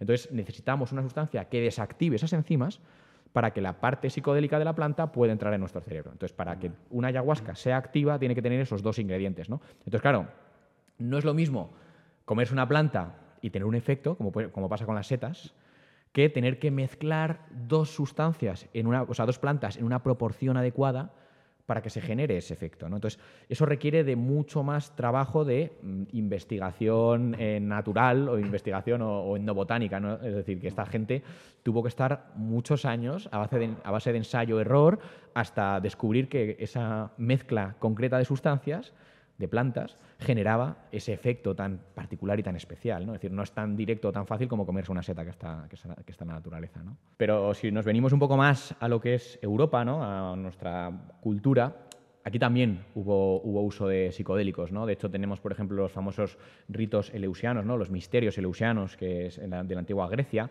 en los cuales pues, eh, se está viendo que que sí que había presencia de sacramentos ¿no? o de sustancias que, se consideraban pues, eh, vehículos para comunicarse con los dioses, para, entrar en contacto con la divinidad. Al final, los psicodélicos en casi todas las culturas eh, han aparecido como sacramentos de religiones o de cultos, ¿no? ya sea a través de un chamán o de un pastor o de alguien un poco que, que, lleva el rito, ¿no? que gestiona la experiencia, como en usos a lo mejor pues, menos, menos comunitarios. ¿no? Pero generalmente siempre tenían un elemento como muy relacionado con la cultura, con, el, con las creencias religiosas, con la espiritualidad. Lo que pasa es que, por ejemplo, en Europa eh, su uso mm, no se sabe muy bien por qué, probablemente relacionado con la expansión del cristianismo, ¿no? que tenía su propia droga, ¿no? que es el alcohol y es la sangre de Cristo. Eh, el, uso de otro tipo de fuentes vegetales de sustancias psicoactivas o psicodélicas, como podían ser pues, las, setas que mm. había en Europa o el, hongo de cornezuelo del centeno, del cual salió el, LSD muchos años después, hablaremos de eso luego. Eh, eso pues eh, al final quedó quedó olvidado, quedó probablemente eh, perseguido. De hecho, bueno, la, quema de brujas y todo este tipo de procesos históricos tenía mucha relación con, el, con los ritos de antiguas religiones que había en Europa, que utilizaban sustancias psicoactivas eh, de origen vegetal y bueno, que, que había muchas eh, mujeres en muchos casos que eran quienes las, conocían estas fuentes vegetales y que tenían mucha, que fueron muy perseguidas por, por, el, por, este tipo de prácticas, ¿no? que se consideraban demoníacas. Sí, brujería, brujería. efectivamente. Entonces, bueno, eh, ese uso pues ha existido siempre, ¿no? Lo que pasa es que, ha pasado por diferentes etapas históricas, eh, tenemos pruebas más o menos fehacientes o más o menos sólidas de su uso en determinadas culturas, pero generalmente han estado siempre relacionadas ¿no? con, con culturas, con el desarrollo de, la espiritualidad, con religiones. ¿no? Casi todas las religiones tienen algún sacramento que originalmente era algún tipo de sustancia psicoactiva, algún tipo de práctica que facilitaba la comunicación con, con la divinidad, ¿no? Pues la, meditación, el, el, ayuno, todo ese tipo de prácticas ¿no? que alteran la conciencia, al igual que pueden alterar, que le puede alterar una, una sustancia psicoactiva. ¿no? Y, una, y llevado un poco más a la época moderna, ¿Cuándo sería el boom de los psicodélicos? ¿O cuándo ha empezado la época en la que el consumo de este tipo de sustancias ha explotado? Porque he visto que en tu canal hablas de, del día de la bicicleta y que lo relacionas mucho a los psicodélicos. Cuéntanos un poquito más acerca de eso. Sí, pues em, si nos venimos ya más eh, cerca de nosotros, ¿no? a nivel de, escala temporal, eh, los psicodélicos realmente empezaron a, descubrirse o redescubrirse en Occidente mm, en los años, eh, bueno, a finales de los, del siglo XIX con, las investigaciones del, investigador eh, Alfred Hoff, no, eh, perdón, se llama Ah, del investigador Arthur Hefter, que fue quien empezó a trabajar con los cactus que contienen mescalina, ¿no? Con el San Pedro y el peyote, ¿no? estamos hablando de 1900... Hablamos, sí, de finales del siglo XIX. No recuerdo exactamente la fecha, pero a finales del siglo XIX él empezó a trabajar con, esta sustancia, con la mescalina, y de hecho fue pues, el, científico occidental que aisló la mescalina, ¿no? Y esto, pues, eh, lo compartió con algunas personas, eh, él empezó a hacer experimentos en sí mismo. En aquella, en aquella época los científicos tenían eh, mucho, les gustaba mucho lo de experimentar en sí mismos, ¿no? Cosa que a mí me parece también muy romántica y muy, muy interesante, ¿no? Que a día de hoy... Hombre, sí, que experimenta que no sea con otro. A día, de hoy, a día de hoy es una mala práctica, una mala práctica total. A día de hoy, de hecho, se, se considera horrible ¿no? que, que los investigadores prueben cosas en sí mismos, porque obviamente a nivel de seguridad es una práctica muy peligrosa. Y no tiene- pero va a ser peligrosa para el otro pero, que lo pero, hace, ¿no? Bueno, pues se hace con, con ensayos preclínicos, en modelos animales, en, eh, con simulaciones, con tejidos, ¿no? Pero bueno, el caso es que eh, Arthur Hefter empezó a investigar con la mescalina, empezó a, con- a compartirla y a mostrarse a algunas personas, hizo experimentos en sí mismo, publicó eh, bastante sobre esta sustancia y eso fue como el primer contacto occidental con, con los psicodélicos. Pero en realidad la- el gran boom o la- el gran descubrimiento ya a nivel oficial, porque el pobre Arthur Hefter no fue una persona que tuviese una gran relevancia científica en su momento, no, no trascendió demasiado su trabajo, hasta años más tarde. El gran descubrimiento, digamos, de los psicodélicos vino en el año 1943, cuando el bioquímico Albert Hoffman, que trabajaba para la casa farmacéutica Sandoz en Basilea, en Suiza, estaba trabajando en su laboratorio eh, un 16 de abril de 1943, eh, investigando en una sustancia que había eh, sintetizado partiendo de un hongo, del, del cornezuelo del centeno, ¿no? de unas sustancias que contiene este, este hongo, y empezó a sentirse como extraño. ¿no? Entonces empezó como a tener unas visiones raras, sensaciones raras, y estuvo un rato así como raro, y bueno, pero al cabo de unas horas se le pasó. Entonces se quedó muy intrigado, ¿no? Porque dijo, oye, ¿esto qué sentido? ¿Tendría que ver algo con, con lo que yo estaba trabajando en ese momento? ¿Tendría que ver con lo que estaba sintetizando? Era una sustancia que había sintetizado eh, cinco años antes, ¿no? En 1938, y la había llamado LSD-25 porque era la, la sustancia número 25 de la serie de sustancias que estaba sintetizando, pues buscando mm, sustancias que tuviesen acción cardiotónica ¿no? sobre el corazón, sobre el sistema circulatorio. Entonces, eh, unos días más tarde, en el, el 19 de abril de 1943, eh, decidió que iba a probar una pequeña cantidad de esa sustancia que había sintetizado para ver un poco, salir de dudas, ¿no? Si realmente esos efectos tan raros le habían venido porque sí o le habían venido de esa sustancia, ¿no? Que había consumido, o sea, de esa sustancia que, que estaba, con la que estaba trabajando y que él no, no sabe muy bien cómo había podido entrar en su cuerpo, pero que a lo mejor había ingerido sin querer una gotita o lo que sea. Entonces se tomó 250 microgramos de ese LSD-25, que Vale. era una sustancia que para los estándares farmacológicos de la época, 250 microgramos de cualquier cosa era nada y menos, es decir, que no generaba ningún efecto farmacológico. No se conocía ningún fármaco que tuviese actividad a ese nivel. Entonces, bueno, pues era una persona precavida, era un científico riguroso de una casa farmacéutica importante como era Sandoz y no quería coger y, y que sali- salieran las noticias al día siguiente como que se había muerto eh, por tomarse una dosis. ¿no? Entonces se tomó una pequeña dosis para ver qué efectos tenía y si efectivamente venían de ahí. ¿no? Y empezó a tener una experiencia súper intensa, se empezó a encontrar muy, muy extraño, empezó a tener visiones caidoscópicas. Claro, en- estaba en la Segunda Guerra Mundial y, y no se permitía en ese momento el uso de vehículos a motor a la población civil, eh, porque bueno, estaban por temas de bombardeos, temas de la guerra. Entonces tuvo que volverse a casa en bicicleta. Así que le dijo a su ayudante, por favor, acompáñame. se cogieron cada uno su bici y se volvió a casa en el momento de mayor intensidad de la experiencia psicodélica. ¿no? Eso sí que fue un trip. o sea, tuvo, tuvo una, la primera experiencia psicodélica de LSD de la historia se produjo en bicicleta, volviendo a casa en los Alpes, en Suiza, por parte de Albert Hoffman. Y fue un viaje impresionante, por lo que relató años más tarde en, en su, en su libro My Problem, My Problem Child, ¿no? Mi hijo problemático, que es el libro que escribió eh, sobre, sobre su descubrimiento del, del LSD y lo que pasó después. De hecho, hay un libro muy bueno que habla de esto, que es el eh, cómo descubrí el LSD y qué pasó después en el mundo. ¿no? Y esa- ese, ese evento histórico fue el que precipitó todo lo que vendría después. Que es que básicamente Albert Hoffman bueno, llegó a su casa con la, de, de ese viaje en bicicleta, se tumbó en la cama, siguió teniendo una experiencia psicodélica súper intensa durante muchas horas. Al principio pasó miedo, porque obviamente era la primera vez en la historia que un científico se enfrentaba a esto, o que la gente sabía que, que- que él se enteraba que un científico se estaba enfrentando a esto. Y, y no, no sabía muy bien qué esperar de la experiencia, no sabía si se iba a morir, se asustó, Claro, tal. Pero bueno, tuvo una experiencia, pero al final empezó a, a encontrarse bien, empezó a ganar confianza y empezó a disfrutar de la experiencia, ¿no? Empezó a disfrutarla de los colores, de las visiones, de los pensamientos, de las sensaciones. Y lo importante de todo esto es que al día siguiente Albert Hoffman se despertó y se sintió como nuevo, se sintió muy bien. De hecho, él describe en sus memorias que parecía que el mundo había sido creado hace poco. Todo estaba fresco, todo estaba vibrante, todo estaba nuevo, todo olía bien, todo tuvo un desayuno que dice que el mejor desayuno de la historia, ¿no? que les supo a gloria, ¿no? el desayuno, su desayuno de siempre. ¿no? Entonces, esto le dejó muy intrigado porque dijo, aquí hay algo, aquí hay algo que puede ser interesante de investigar, ¿no? aquí hay algo que puede ser útil. Entonces Sandoz, eh, la casa farmacéutica, eh, convencida por, por, Albert Hoffman, pues muchos de sus directivos empezaron a probar esta sustancia, ¿no? Dijeron, oye, esta, cosa tan rara, ¿no? Y algunos de sus compañeros de laboratorio, tal, aprobaron y, y empezó a generar este, este, convencimiento de que había algo interesante ahí, ¿no? Y entonces empezó la casa farmacéutica a enviar esta sustancia a diferentes laboratorios de todo el mundo para que buscasen una utilidad a esta sustancia. Porque claro, tú dices, esto creo que puede tener mucha utilidad, pero ¿para qué? Y ahí empezaron a investigar en diferentes laboratorios y universidades de todo el mundo qué uso se le podía dar a esta, a esta sustancia misteriosa que generaba este estado de alterado de conciencia tan extraño. ¿no?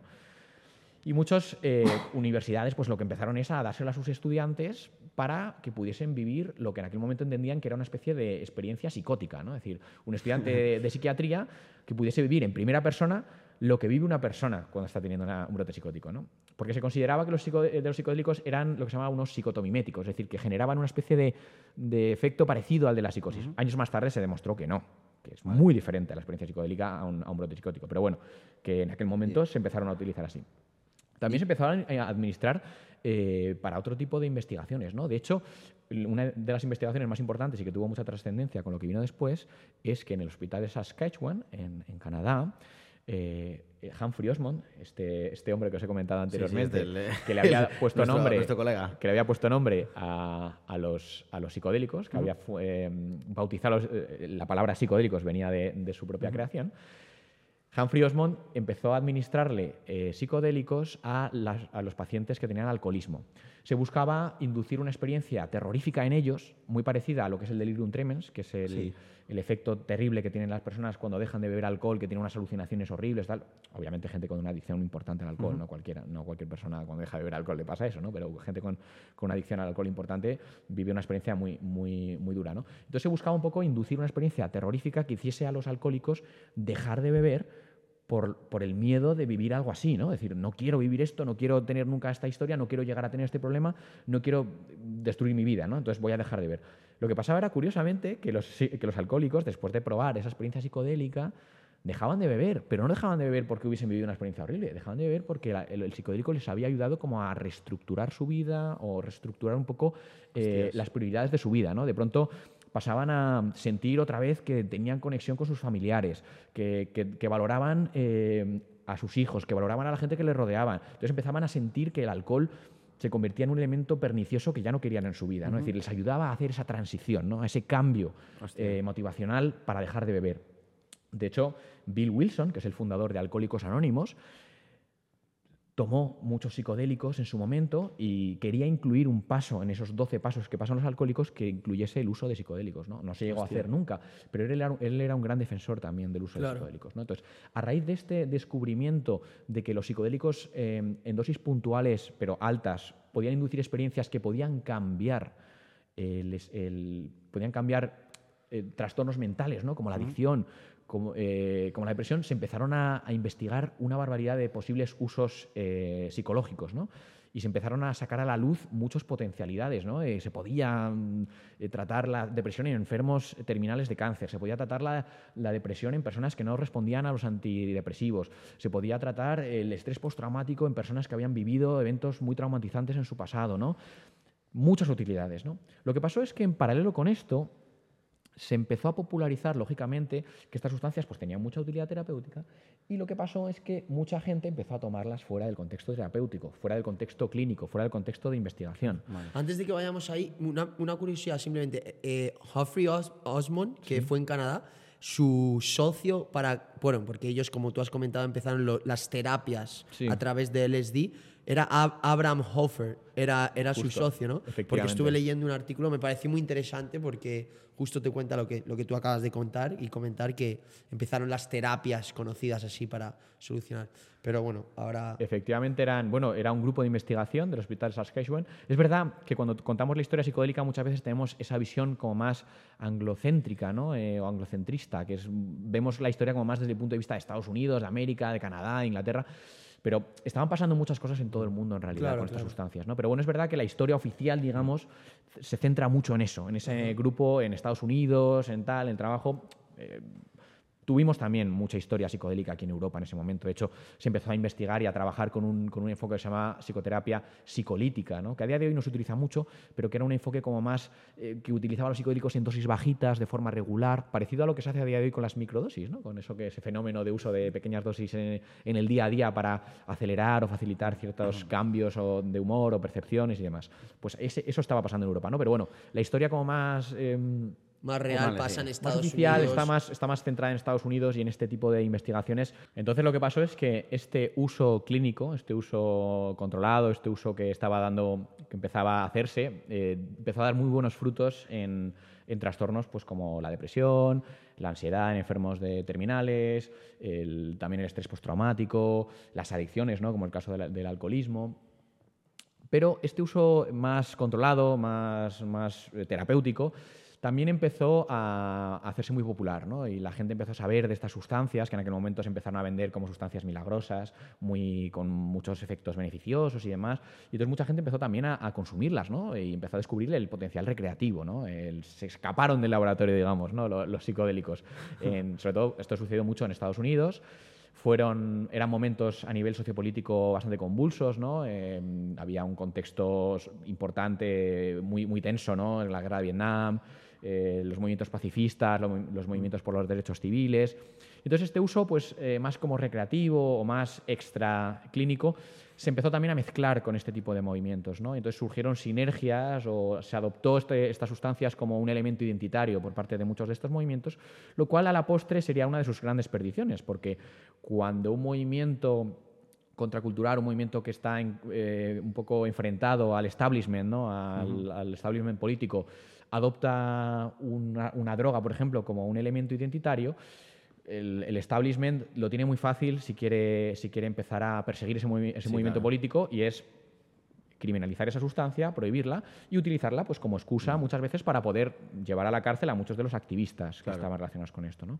Obviamente, tampoco quiero pecar aquí de, ser demasiado simplista y decir, no, los psicodélicos eh, se prohibieron solo por, por su relación con el tema político y, la, única, la única razón que hubo fue esa. No, es verdad que los psicodélicos, cuando salieron de los laboratorios y se empezaron a utilizar en contextos más eh, sociales, más recreativos, empezaron a dar eh, algunos problemas que, pues, que hasta ese, momento no se habían dado tanto, ¿no? Pues eh, personas que se habían, habían tenido accidentes por consumirlo, personas que lo habían consumido en entornos muy poco controlados y habían acabado pues teniendo traumas. Se dieron muchos de esos casos. Lo que pasa es que también la prensa, lógicamente, en ese momento, pues empezó a sacar mucho sensacionalismo de todo esto, ¿no? Y los psicodélicos pasaron de ser sustancias como muy milagrosas, muy interesantes, muy, muy como que las estrellas de Hollywood las tomaban para curarse ah, el alcoholismo y tal y cual, ¿no? Eh, Cary Grant, por ejemplo, es un, caso muy famoso. A ser sustancias como que eran horribles, que te dejaban ciego porque mirabas al sol, que generaban daño cromosómico, que no sé qué. Se crearon también muchos bulos, ¿no? Y la prensa sacó mucho, mucha carnaza de todo esto porque a la prensa le interesaba vender, ¿no? Yo incluso vi en las noticias que el presidente Nixon salió a prensa y dijo, eh, el LSD no es que sea malo, es que te cambia para siempre y no volverás a ser la misma persona. O sea, estaban dando un tipo de miedo a la, sociedad. Pero yo había escuchado que no sé si es verdad, es porque con la guerra de Vietnam necesitaban soldados y con todo este movimiento que estás hablando tú, nadie quería ir a la guerra.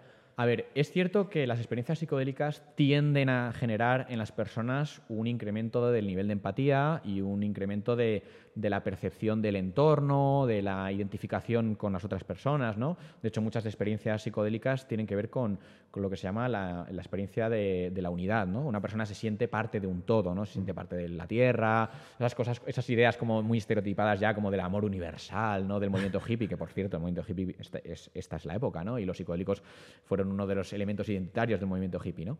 Entonces, Claro, no es lo, que más le interesa a un gobierno en guerra que toda su población esté como eh, paz y amor, ¿no? paz y amor, porque al final no, es. Tiene, sentido, tiene tampoco, sentido. Tampoco deberíamos decir que los psicodélicos automáticamente te hacen una persona súper tal, porque no es necesariamente cierto. Pero es verdad que tienden a generar este tipo de, experiencias en las personas y lógicamente esto no es interesante para el gobierno. No sé si hasta el punto de que el gobierno decida prohibirla exclusivamente por eso, pero desde luego es un elemento más. Es que había muchos elementos ahí por medio, ¿no? Sustancias. Estabas viendo que a nivel eh, social estaba viendo algunos casos muy mediáticos de personas que habían tenido algún problema por haber tomado psicodélico tal. Se, se, mezcla con que había gente que no quería ir a la guerra a Vietnam y que estaba tomando psicodélicos, no sé qué. Se mezcla eso probablemente con que a lo mejor a nivel farmacéutico no había tanto interés en estas sustancias como lo había en otros tipos de sustancias. Entonces, Claro. toda esa mezcla al Fue final... como un cúmulo, ¿no? De todo esto. Y luego la aparición de personajes tremendamente dañinos ¿no? para el movimiento, como fue el caso de Timothy Leary, ¿no? que si bien es cierto, era un profesor de Harvard, una persona muy bien formada, con, con buenas intenciones. ¿no? Él creía que los psicodélicos realmente podían revolucionar de manera muy positiva a la sociedad americana de aquel momento, ¿no? ayudar a solucionar muchos problemas sociales, ayudar a que la gente tuviese unas vidas más, más felices, ¿no? que hubiese menos problemas en el mundo y tal, lo llevaron a un extremo que se convirtieron en enemigos públicos para el establishment. ¿no? Decían cosas como que eh, había que tomar psicodélicos en el colegio y cosas así como ya muy heavies, muy heavies que lógicamente eran mensajes ya demasiado radicales, ¿no? demasiado peligrosos. Y hicieron mucho daño al movimiento a la postre. ¿no? En aquel momento parecía que él es- estaba un poco siendo un kamikaze y que, y que solamente se estaba perjudicando a sí mismo, pero al final perjudicó a toda la investigación. Porque cuando llegó, eh, llegó una situación en la cual se decidió prohibir las sustancias psicodélicas, empezando por, por California, que prohibió el LSD, el LSD, y luego se extendió por demás estados hasta que se prohibió a nivel, a nivel federal en Estados Unidos, y luego, pocos años más tarde, se prohibieron a nivel internacional. ¿Esto en, qué, en tratados, qué año era? Pues la prohibición del LSD en California, si no me equivoco, eh, es del año 67 o 68. Sí, entre Vale, los vale, vale. 50 y los 60. Vale, finales vale. de los 60. finales de los empezaron a 60. prohibir los psicodélicos. que- y mira, es interesante lo que has dicho porque yo, por ejemplo, preparando esta charla, eh, conocí y leí sobre la historia de Timothy Leary, pero yo no lo vi, o por lo menos los artículos que yo leí, no lo vi como un enfoque al enemigo del LSD, pero como tú lo has comentado, sí que ha quedado muy claro que al final fue en contra del establishment, fue en contra del gobierno y obviamente yo no leí ese extremismo que lo llevaron a que decían que los niños en el colegio tenían que tomar el SD, que me parece una locura. Pero sí que entendí toda la parte de detrás de la comunidad hippie, cuando se reunían entre ellos. Eh, supongo que también que le despidiesen de Harvard fue algo que le tocó mucho y como que se, se reveló. A mí me gustaría hablar un poco de los efectos, porque hemos hablado que el LSD sí que inyecta esa empatía universal, paz y amor, movimiento hippie, pero y tú has dicho que no es tanto así, que sí, pero que no es a lo extremo, pero joder, yo he habla, yo he visto mucho tema de cómo ha cambiado la vida en gente famosa y celebridades el LSD y es algo increíble, o sea, por ejemplo, eh, este eh, biólogo famoso Craig Miller o Craig Miller que inventó Cari, el- Cari Mullis. Que, Premio in- Nobel. que inventó el PCR, el, el PCR, el La PCR, PCR, sí. eh, y fue premio Nobel por ello, y que yo, desde mi punto de vista, revoluciona la biología como la entendemos hoy gracias a eso, porque es una locura la invención. Él lo dijo en un artículo y, y- y en rueda de prensa, dice, yo jamás hubiese sido capaz de descubrir esto si no hubiese sido por el LSD. Y no solo eso, o sea, se dice, es una quote famosa, están los Beatles antes del LSD y están los Beatles después del LSD. a nivel creativo, a nivel de videoclip, a nivel de cómo componen, cómo cantan. O sea, es real que el LSD te cambia por completo la forma en la que piensas y a dónde puedes llegar con él. Porque, bueno, el premio Nobel para mí es el ejemplo más claro. Sí, a ver, eh, yo no he dicho que no sucediesen ese tipo de experiencias o ese tipo de cambios, porque, su- porque suceden.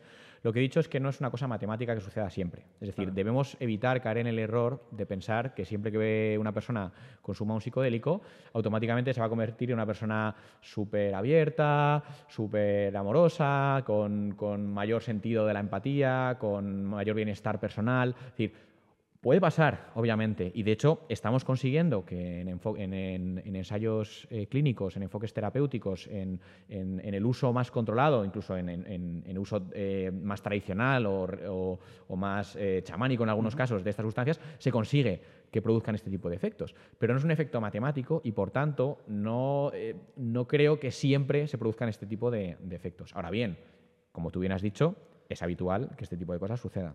Sí, pero no siempre. Eso, Claro. es, lo- a lo que me refería. Pero, o sea, por ejemplo, a nivel de estadística, por ejemplo, eh, hay un canal de YouTube que se llama Big Think, no sé si tú lo has Sí, lo visto, conozco muy bien. Que, que me encanta, es de mis canales favoritos. Y hay varios vídeos de psicodélicos que el doctor Matthew Johnson está hablando, que es un, bueno, es un doctor que colabora con Hopkins y Es investigador, es de, un de la Johns investigador, Hopkins University sí, en Baltimore. Estados Correcto. Unidos, sí. Y él habla de. Tiene este vídeo, bueno, es un vídeo de 11 minutos, pero tiene un clip de 4 minutos dentro de ese vídeo de 11 que me parece muy relevante sobre lo que estamos hablando. que él cuenta que sí que se han hecho muchísimas pruebas a nivel estadístico de cómo los antidepresivos Hmm. a nivel de salud mental, que además él lo comenta, que la sociedad está viviendo una crisis de salud mental hoy en día importante y como la mayoría de ellos se trata a- o se cura, entre comillas, a través de antidepresivos y estadísticamente se ha comprobado que no ha ayudado y sin embargo el pequeño porcentaje de personas que se han tratado este tipo de trastornos, depresiones con LSD, muchas de ellas, la mayoría a nivel porcentual, sí que han mejorado sus vidas.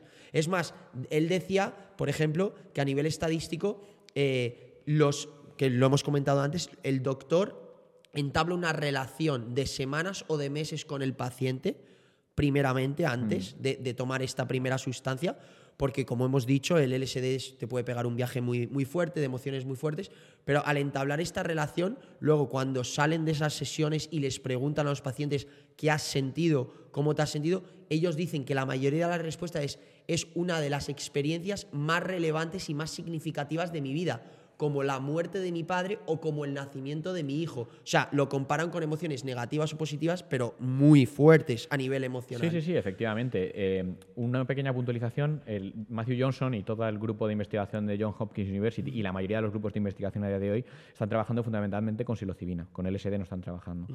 Eh, pero el efecto es muy similar. Es decir, que no, no, no, no es una cosa muy alejada en, hablar de LSD o confundirlo con psilocibina o lo que sea, pero realmente lo que, con lo que trabajan a día de hoy es con la psilocibina, simplemente por el hecho de que su tiempo de actuación es mucho más corto, lo cual lo hace más manejable en terapia, porque una persona que toma LSD en terapia son muchas horas de experiencia, es muy difícil, tienes que tener a varios terapeutas, eh, hacer turnos, tal. Con, con la psilocibina, en realidad, en una jornada laboral, digamos, en las ocho horas que dura una jornada laboral, da tiempo porque la psilocibina tiende a durar entre cuatro y seis horas, ¿no? O sea que es mucho más manejable a nivel terapéutico. Eh, eso que has comentado, que tiene mucha razón, eh, Matthew, está muy relacionado con la propia historia de los psicodélicos, ¿no? Porque, eh, como hemos visto anteriormente, los psicodélicos se empezaron ya como a prohibir o realmente empezaron ya a ser más controlados a nivel internacional a partir de todo este, de todo este movimiento que surgió en Estados Unidos, ¿no? Relacionado con el tema de la guerra de Vietnam, la contracultura y tal. Y ese movimiento prohibicionista que se extendió por el mundo, que luego se convirtió en la famosa guerra contra las drogas, efectivamente, Richard Nixon y todo el, un, movimiento muy fuerte ¿no? de, sacar las drogas de todos los ámbitos, incluso casi del investigador, ¿no? que eso fue un, gran error. Luego, a, principios de este milenio, ¿no? en los años 2000, eh, se empezó a ver que la salud mental a nivel mundial pues estaba francamente poniéndose fea la cosa, ¿no? sobre todo a nivel occidental. ¿no? Eh, tenemos una sociedad que por el modelo productivo que tenemos, sociedad que tenemos, está tendiendo a generar mucha, eh, mucho trastorno mental, ¿no? sobre todo eso, depresión, eh, ansiedad, adicciones. Y en este, en este ámbito pues, se buscaban nuevas soluciones, ¿no? porque los eh, antidepresivos clásicos, los ansiolíticos, la psicoterapia convencional, pues tienen una eficacia, efectivamente, pero no tienen toda la eficacia que necesitaríamos que tuviese para contrarrestar eh, la incidencia que está habiendo tan enorme de este tipo de, de trastornos en la población. Entonces, en este contexto, pues se empezó un poco a mirar atrás y a redescubrir y a sacar otra vez del baúl psicodélicos, ¿no? que habían sido pues, tan injustamente tratados eh, y puestos en un saco de drogas peligrosas, cuando en realidad eran sustancias con un enorme potencial clínico y que simplemente se vieron, estaban en el momento inadecuado, en el lugar inadecuado eh, a nivel político y eso les, las- les condenó eh, por muchos años. ¿no? Entonces, algunos investigadores súper valientes, ¿no? Tenemos ejemplos en, en muchos países, ¿no? En España también tuvimos investigadores fantásticos que empezaron desde el principio a sacar adelante investigaciones, ¿no? Entonces, eh, empezaron otra vez a reevaluar el uso de estas sustancias en pequeños ensayos clínicos, además con modernas técnicas de neuroimagen, ¿no? Porque en los años 50 y 60 no teníamos las técnicas que tenemos ahora, ¿no? De los escáneres de resonancia magnética funcional, eh, ECG, todo tipo de, técnicas que nos permiten ver lo que sucede en el cuerpo, lo que sucede en el cerebro, lo que sucede en diferentes, en diferentes eh, sistemas, ¿no? Que, que podemos ver, que podemos predecir y luego además, muy importante, en estos años, en estas décadas de prohibición, en la investigación eh, sí que ha, ha segui- ha seguido existiendo, pero a nivel un- underground. O sea, se ha seguido generando conocimiento sobre el uso de estas sustancias. ¿no? También los propios psiconautas o los propios usuarios recreativos han contribuido de alguna forma a que conozcamos mejor cómo, funciona la sustancia, cuáles son los principales riesgos y cómo se pueden prevenir. ¿no? Entonces, todo este conocimiento ha empezado a explotar ahora y ha empezado a convertirse en, una línea de investigación clínica precisamente por esa gran necesidad que tenemos a día de hoy de que haya innovaciones en el campo de la salud mental porque estamos en una situación epidemiológicamente hablando muy complicada, unas tasas muy elevadas de, de- de trastorno de salud mental, hasta el punto de que ha llegado a ser la primera causa de incapacidad a nivel mundial que es increíble, que sea una, un, un, problema eh, mental, un, un, trastorno mental, sea la primera causa de incapacidad a nivel mundial por delante de las enfermedades infecciosas, de, de un montón de cosas que durante toda la historia de la humanidad han sido la principal, el principal problema que había de salud. ¿no? Entonces, todo esto eh, justifica de alguna forma el que hayamos retomado estas líneas de investigación. Y los resultados que comentabas son súper eh, llamativos, ¿no? O sea, tenemos eso, personas que han tomado un psicodélico en un ensayo clínico y que lo han colocado como la experiencia más significativa y más relevante de toda su vida. O sea, más importante eso que la muerte de un padre, el nacimiento de un hijo, o al nivel, ¿no? O entre las cinco primeras eh, experiencias más importantes o más relevantes de su vida. Esto es muy llamativo porque esto permite realmente abrir esas ventanas de cambio en las personas. Porque los psicodélicos además nos han demostrado que tienen tres mecanismos de acción súper interesantes y que no encontramos en, otros fármacos eh, habituales ¿no? o que estábamos utilizando hasta ahora. Sobre todo son muy poderosos en lo que viene siendo la inducción de experiencias eh, muy relevantes para la persona, de experiencias eh, que pueden ser muy significativas por muchos, muchos em, razones diferentes, ¿no? Y estas experiencias tienden a producir cambios que perduran en el tiempo, porque esas experiencias no se olvidan. O sea, no hablamos de que vivas una experiencia y luego al día siguiente, oh, tuve un tripazo de la leche, pero no me acuerdo de nada. No, las personas se acuerdan de lo que han vivido, se acuerdan de... Y esas experiencias tienden a ser tiene a tener mucha relevancia personal. o sea, son cosas que, que, te, atañen a ti. Y además luego cuando se trabaja en, en, la integración posterior, en la psicoterapia posterior, con esa experiencia pues se, se, le da mucha utilidad ¿no? a lo que ha vivido la persona. Pero es que luego también tienen la capacidad de inducir mucha neuroplasticidad. Y esto es muy importante, porque cuando una sustancia... Es lo que hablábamos antes de los homínidos. Sí, efectivamente. Cuando una sustancia induce neuroplasticidad, lo que hace es acelerar la adaptación o el cambio en, las personas. puedes hacer que a lo mejor un proceso terapéutico que habría llevado varios años se produzca en unas pocas semanas. La persona es capaz de, de cambiar, de adaptarse, de mejorar, de hacer esa terapia compactada en unas pocas sesiones. Por eso es por lo que yo siempre digo que los psicodélicos en terapia actúan como, como catalizadores. O sea, lo que hacen es acelerar y consolidar un cambio que probablemente se habría producido igual, pero que habría requerido un montón de tiempo.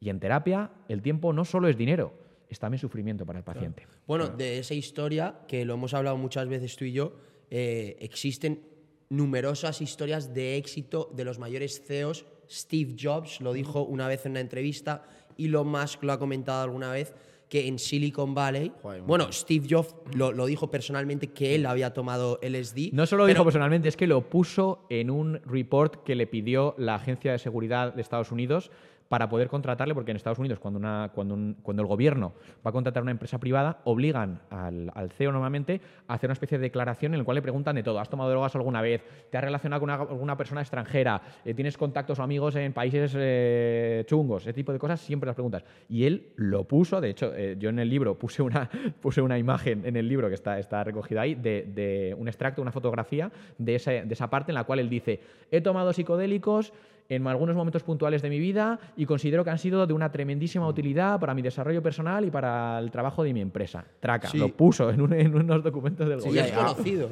ahora mismo hay una corriente de CEOs de Silicon Valley que están pues una carga de trabajo brutal, que sí están haciendo microdosis de LSD diariamente durante un proceso a lo mejor de de tres, cuatro meses para poder sacar adelante pues, eh, algo que tengan en la empresa. Y está súper de moda ahí. no se suele hablar tanto como dices tú, sí que con Steve Jobs sí que fue un poquito el, el pie que dio paso a, hablar un poco más de esto, pero sí que están muy reticentes por el tema legales. A ver, pero luego una cosa... Me gustaría hacer un pequeñísimo inciso y es, eh, no nos dejemos tampoco engañar mucho por las modas o las tendencias, porque si bien es cierto que los psicodélicos están demostrando en ensayos clínicos tener un, poder muy, muy importante a nivel terapéutico, también es cierto que los, eh, el uso de las microdosis, esa tendencia que hay ahora, aunque esté muy de moda, aunque sea muy popular, todavía a nivel científico no cuenta con ningún tipo de respaldo. Es decir, no se ha demostrado que tenga una eficacia real. Mucha gente que jura y perjura que le ha cambiado la vida, que le está yendo genial en el trabajo, que, está, que son mejores personas, que viven mejor, que, trabajan mejor, que se concentran mejor, que son más productivos por tomar microdosis, pero eso todavía a nivel de no está probado, no, está probado. No está demostrado. se ha intentado probar, ¿eh? pero todavía los resultados no están siendo muy... de hecho, los resultados están siendo bastante pobres. Claro, porque para que la gente lo entienda a nivel de contexto, cuando se hacen este tipo de terapias, no es que eh, se coja una microdosis No, es no, que directamente es fuerte. muy fuerte para sentir realmente el efecto. La microdose, para que la gente lo entienda, es básicamente durante un mes, dos meses, tomar pequeñas cantidades de LSD, Muy pequeñas, ácido, muy pequeñas. setas muy pequeñas. Que no se llegan ni a notar. Eso se toman en el día a día, como Claro. se toma un café por la mañana. Muy ¿no? pequeñas, pero que eh, algunos dicen, que es lo que estábamos comentando, que les ha servido para Sí. eh, mejorar su vida, muchos CEOs y tal. A mí una cosa que sí que me ha llamado mucho la atención de un documental que tú 100% has visto en Netflix, que es How to Change Your Mind, que viene basado Del de- libro. del libro, eh, que es básicamente eso, es el documental del libro. Cómo cambiar tu mente. Que Cómo tú es cambiar el tu libro mente. fabuloso de Michael Pollan, Sí. un periodista americano súper buen escritor y Que se ha metido a fondo en el mundo de los psicodélicos y ha escrito esta, esta pieza. Que tú me has dicho encima que es muy bueno. una obra de divulgación maravillosa, como Sí. todo lo que hace este señor, que es muy buen escritor. Una cosa que me llamó la atención de ese documental es que eh, el tema de LSD o de setas, es decir, psicodélicos puros, el, pro- el problema o el beneficio que tienen, pero que es complicado de saberlo llevar, es que cuando tú tienes estos tipos de terapia, eh, tienes que ser extremadamente abierto de mente. Es decir, incluso los terapeutas le dicen a la gente, antes de tomarlo, tú intenta ser abierto de mente y cada pensamiento que tengas en tu mente, déjalo pasar como si tú estuvieses de espectador y estés en el cine y estás viendo simplemente tus pensamientos. Porque ellos dicen, por ejemplo, él tiene una quote muy buena que es, doesn't matter where you go, just go. En plan, déjate llevar y ve a donde tienes que llevar, como, que tienes, como que tiene que ser algo que tienes que pasar por eso para llegar al otro lado del, de- del bloqueo mental que tengas.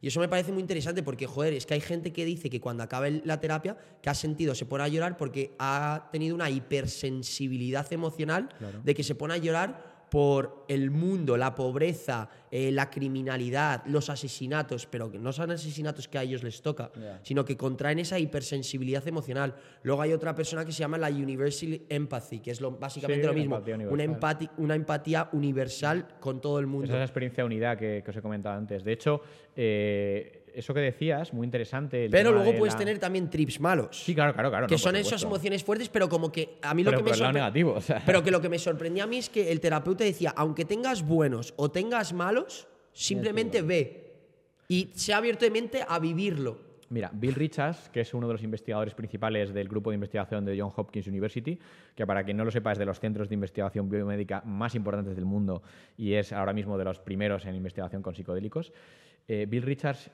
tiene un mantra que lleva usando muchos años, ¿no? que es Trust, Let Go and Be Open. O sea, confía, estate eh, abierto, o sea, perdón, confía, déjate llevar y estate abierto. Porque al final, eh, la experiencia psicodélica se trata un poco de, de ver lo que emerge. ¿no? La- a la persona se la prepara mucho para que más o menos esté direccionada, digamos, ¿no? para, que tengamos, eh, para que la experiencia le lleve un poco a trabajar en ese elemento que tiene que trabajar. ¿no? Eh, si es una depresión, si es una ansiedad, si es un estrés postraumático, ¿no? para, para que vaya un poco a, a lo que tiene que trabajar. Pero luego, una vez que la persona toma el psicodélico, es difícil de, de dirigirlo. ¿no? Es básicamente eh, todo depende mucho de cómo estés posicionado a- al principio. ¿no? Es como un cohete.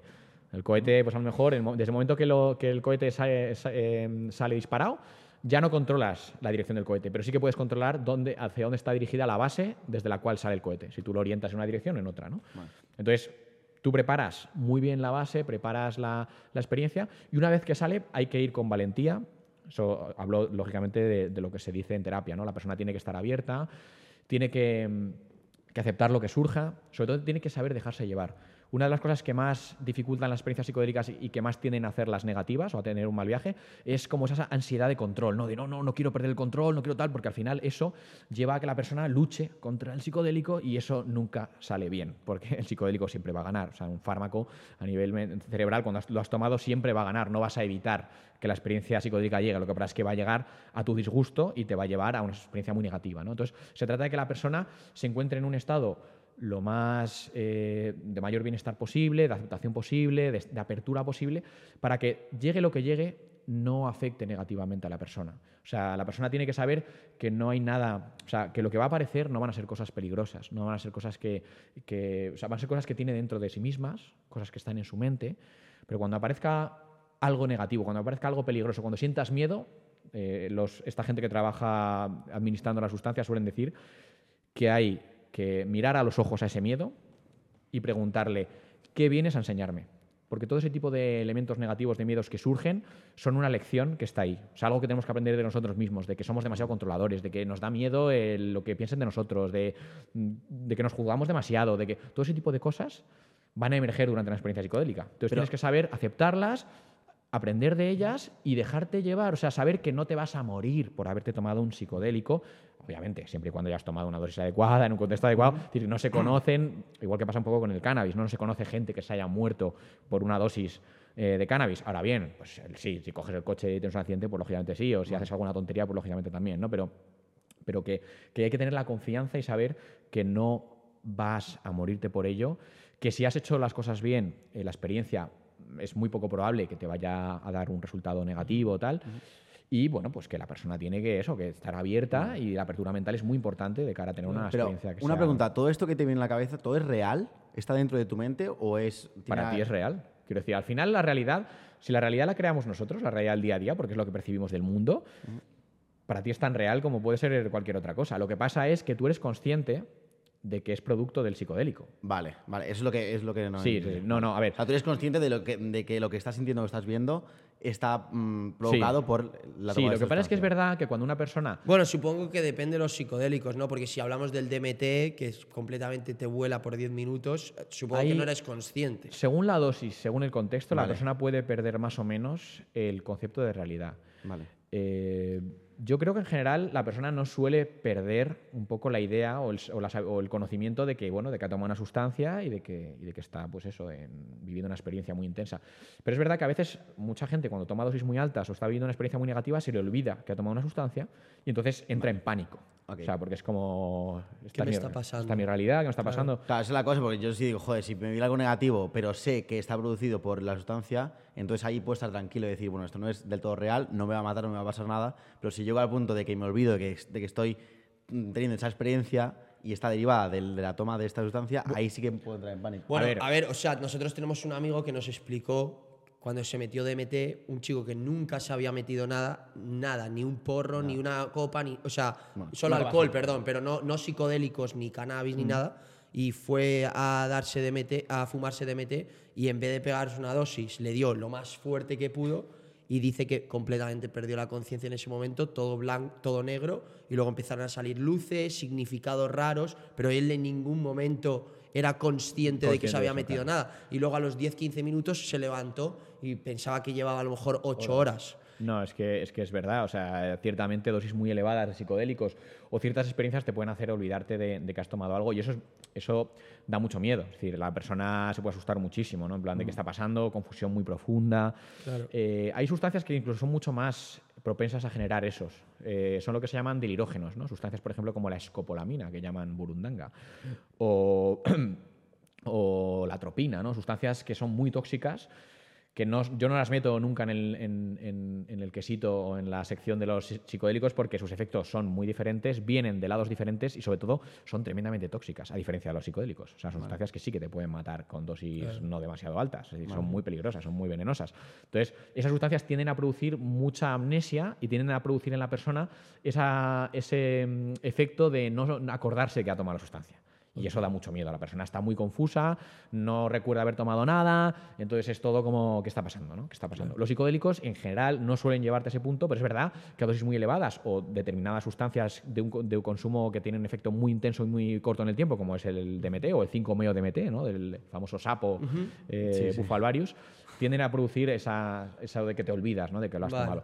Como hemos dicho anteriormente, a ver, que yo diga que un psicodélico puro, ojo, o sea, eh, ojo, perdón, como la LSD o la psilocibina o la dimetriptamina no te van, no te va a matar, no quiere decir que no puedas tener una experiencia terrible, traumática y, que pueda tener un, efecto muy negativo en tu salud mental a largo plazo, ¿no? Que es un poco lo que hablábamos antes, ¿no? que, lo único peligroso de, las drogas no es que te maten o no te maten, o sea, hay muchas otras cosas que pueden pasarte, ¿no? Pero bueno, que al final eh, la persona en el momento en el que ha tomado el psicodélico tiende a pensar que se va a morir. Que se va a morir, que...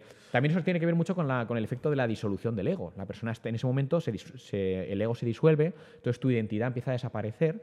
Por eso pasas un poco como a, a sentirte unido con todo, que formas parte de un todo, porque es como que la, la, la, barre- la frontera que separa lo que consideramos nosotros Y el resto del del resto se difumina. Vale. Entonces, por eso sientes ese efecto como de unidad, ¿no? De yo soy tú, yo soy todo, por eso luego surge esa empatía, surge ese pacifismo, ¿no? De por, por qué vas a querer pelearte con el otro si también forma parte, parte de ti, ¿no? Es mismo, parte de sí. ti, Claro. parte del todo, ¿no? Entonces, esa, esa unidad que puede ser tremendamente útil en, en procesos terapéuticos, en procesos de reconexión social, eh, pues en personas que no sepan que esto pasa, puede ser terrorífica, puede asustar mucho, porque la persona es la pérdida de, de tu identidad, es como si te estuvieses muriendo, es como una especie de simulacro de muerte. Claro, claro. Entonces eso asusta muchísimo. Entonces lo importante es que la persona sepa que no se va a morir. Y, y una pregunta, ahora hablando de los efectos y el miedo que puede provocar estos tipos de trip, claro, nosotros estamos hablando que el trip se puede pegar en terapia o es recomendable hacerlo con un terapeuta, en terapia.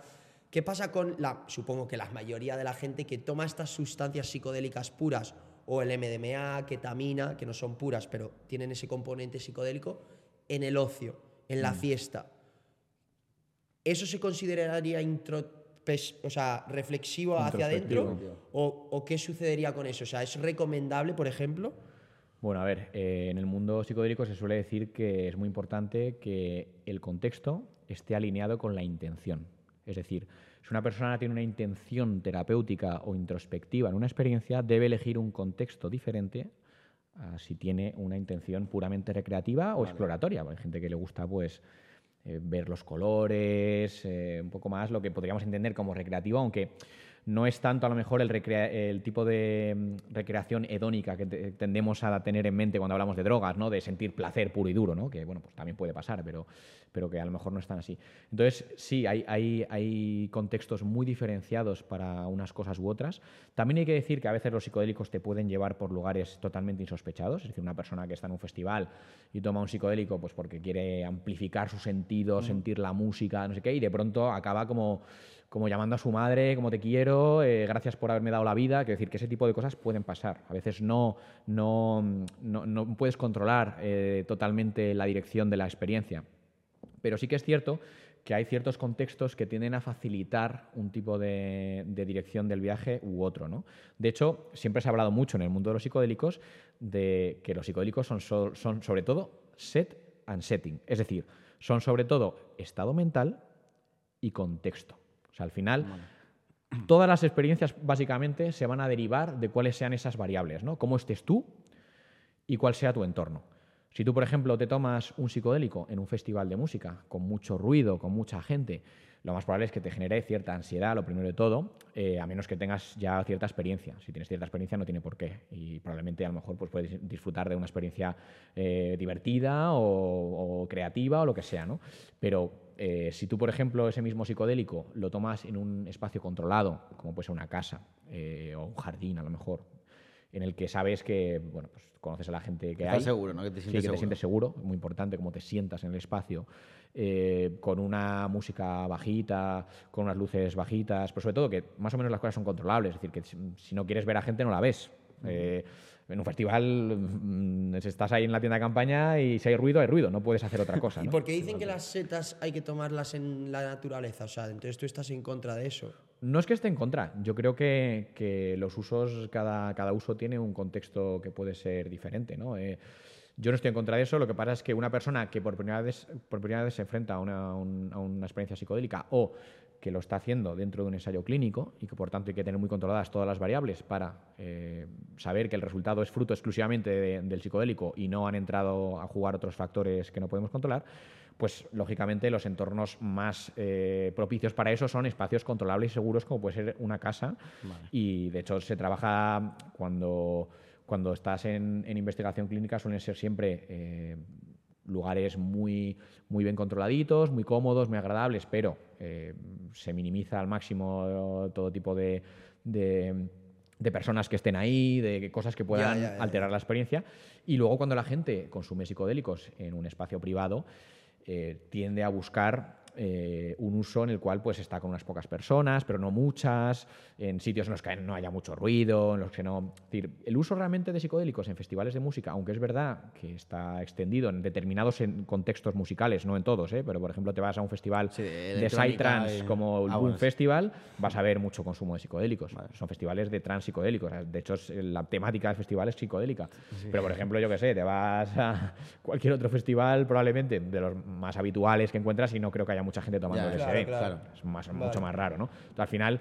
eh, se busca esa que esté un poco alineado con, Ya, con ya, ese tipo. y además es que es muy importante porque eh, una forma muy buena de, de reducir los riesgos del uso de un psicodélico o cualquier otra droga es tener muy en cuenta el espacio en el cual lo estás consumiendo, qué, qué riesgos pueden surgir de ese espacio, es decir, qué malestares pueden provenir del espacio, ¿no? A lo mejor, pues oye, no, no te apetece estar rodeado de gente desconocida y, Claro. y estás en un festival y hay muchas luces y hay, mu- y hay un ruido atroz y no tienes dónde refugiarte de- del calor porque tienes una tienda de campaña al sol. Entonces, si te tomas un psicodélico, todo eso que te, que te está molestando en ese momento va a ser Claro, mucho más molesto. claro. Entonces, para eso vete a un entorno en el cual te sientas a gusto, en el cual eh, tengas sobre todo eh, seguridad, o sea, sepas que no va a pasar nada. Y a ver, un entorno natural es perfectamente eh, bueno para ese tipo de cosas, pero claro, no cualquier entorno natural, porque a lo mejor Claro. un entorno natural te vas a un parque aquí en Madrid y te vas a estar cruzando con gente todo el rato. eh, Sí, sí, con niños jugando al fútbol. Y eso te puede generar intranquilidad. de, Uy, me, me han, me han pillado, se han dado cuenta. ¿no? Sí, sí. Vale. Yo creo que eso, a ver, Ha quedado O sea, claro. Sí, o sea, entorno seguro y que, que te Sí. sientas... Yo en el entorno recreativo no tengo mucha experiencia en el uso eh, personal de sustancias, quiero decir, pero, pero sí que eh, tiendo a ver eh, que la gente que, que peor acaba, digamos, o que más t- tiene malas experiencias, Es por eso, es ¿no? gente que se ha lanzado a la piscina sin ningún tipo de preparación y de, ah, me han dado esto, eh, un tomo amigo, y me lo tomado, ya está. Y Ya, no sé ya. ni lo, que- ni lo que me he tomado, ni, ni, ni me he parado a pensar un momento qué quería conseguir con este consumo, porque al final, bueno, si tú consumes sustancias, ya sean legales o ilegales, lo ideal es que tengas un objetivo. Es decir, mira, yo me tomo esta copa porque estoy con mis amigos y me apetece estar un poco más relajado y echarme una risa y tal. Pero que no eso de consumir de una forma inconsciente, es decir, sin, como, pum, venga, me, me han dado esto, me lo tomo. Tal. Ah, yo creo que eso también pasa con, con- con todo tipo de sustancias, ¿no? Con Y todo. hay un desconocimiento súper eh, grande en, ahora mismo en la sociedad sobre efectos, riesgos de cada tipo de sustancia que a lo mejor mucha gente consume y no tiene ni idea de lo que le puede pasar. Y habíamos visto antes del podcast, preparándolo, un, un estudio de, de los diferentes tipos de sustancias que hay y, bueno, había un estudio que te habías mirado. Sí, que era- cómo afecta, básicamente, cómo afecta a la sociedad y cómo afecta Al individuo. al individuo. Y a mí me sorprendió mucho ver esa lista, esa tabla, porque básicamente la primera era el alcohol, a nivel de cómo te afecta y cómo afecta a nivel de criminalidad, violencia, cuando estás con gente. La segunda era el tabaco. Eh, o sea, no, no hablo Sí. por orden porque a lo mejor el segundo estaba, No, había era- otro, pero que en los que top 5, en el top 5 estaba el tabaco, heroína, cocaína y tabaco. Sí, Sí, en el top 5 estaba el, el tabaco, el, el, ta- el- alcohol. al alcohol 100% y la cocaína. Pero es que en la tabla por debajo, en los últimos, estaba el LSD, las setas y el MDMA. Entonces, que me pareció muy impactante Joder. porque, coño, o sea, el alcohol es legal, el tabaco es legal, no se habla de esto. Entonces, ¿tú cómo valoras esto? O sea, ¿qué ocurre con estas sustancias legales? Ese estudio eh, que mencionas es súper interesante. Hablo bastante de él en, en el- en mi libro y, y es un estudio que publicó un catedrático muy importante inglés que se llama David Nutt, que es una de las personas que más saben de, de drogas ahora mismo en el mundo. Y es un estudio muy interesante, muy bien hecho, eh, que efectivamente es un ranking de la peligrosidad de las sustancias por su daño al individuo y a la sociedad. Y para mí tiene mucho sentido. Pero tiene mucho sentido porque yo llevo muchos años viendo cómo funciona el tema de las sustancias, estudiándolas muy a fondo, eh, entendiendo sus mecanismos de acción. Y al final, las sustancias, yo siempre digo que las más peligrosas son las que menos conocemos en profundidad y las que más subestimamos. ¿Y cuál es la droga que más subestimamos todos? El alcohol. El alcohol. Porque decimos, esto no es ni una droga, esto es que es ah, ¿Esto qué va a pasar, hombre? Pues beben mis abuelos, beben mis padres, beben mis hermanos, beben mi- mi- mis amigas, bebe todo el mundo, ¿Qué, más- ¿qué va a pasar? Pues no, amigos, el alcohol es una sustancia que tiene un perfil de riesgo que si se consume de una forma racional, con un cierto control, pues no tiene por qué ser muy, muy peligrosa, como cualquier otra droga, pero cuando se consume sin un conocimiento adecuado, sin una preparación y sin unas estrategias de reducción de daños y de riesgos, puede ser muy pernicioso. Sobre todo porque además actúa bastante sobre el comportamiento de las personas. ¿no? Es decir, una persona que bebe y conduce tiene un problema. Y además lo pueden tener gente, que, personas que no han tomado ninguna sustancia, que se puedan cruzar con esa persona esa noche en la carretera. Una persona que bebe y se pone violento tiene un problema y también lo tienen las personas que le rodean que pueden ser eh, objeto de esa violencia. Una persona que bebe y se dedica a maltratar a, su novia o lo que sea, pues que al final es una sustancia que no solo tiene, produce un daño al individuo importante, es que sobre todo el alcohol produce un daño importante a nivel social. Es una sustancia que genera muchos problemas de violencia. De hecho, mucha criminalidad está relacionada con el alcohol, sobre todo. Mucha. Pero no porque eh, se el- sean crímenes que se hagan para conseguir alcohol, como, como se hablaba antiguamente con la heroína y tal. No. Es porque el alcohol facilita en muchos casos que mucha gente eh, se meta en más líos. Es decir, eh, muchos- muchas personas que son detenidas van borrachas. Decía Snoop Dogg que para mí es una de las coaches increíbles porque Joe Rogan le preguntaba ¿por qué la- tú por qué crees que la marihuana está o el cannabis está ilegalizado en la gran parte del mundo y el alcohol está legalizado en todo el planeta? Y dice, para mí es un control sobre nosotros porque si tú metes en una habitación a cinco tíos a emborracharse van a acabar a hostias y si metes a cinco tíos en una habitación a fumarse porros pues o van a tener una conversación medianamente interesante o van a estar así apalancados, pero a hostias no van a acabar. Y es verdad, es que el alcohol te cambia psicológicamente a la violencia.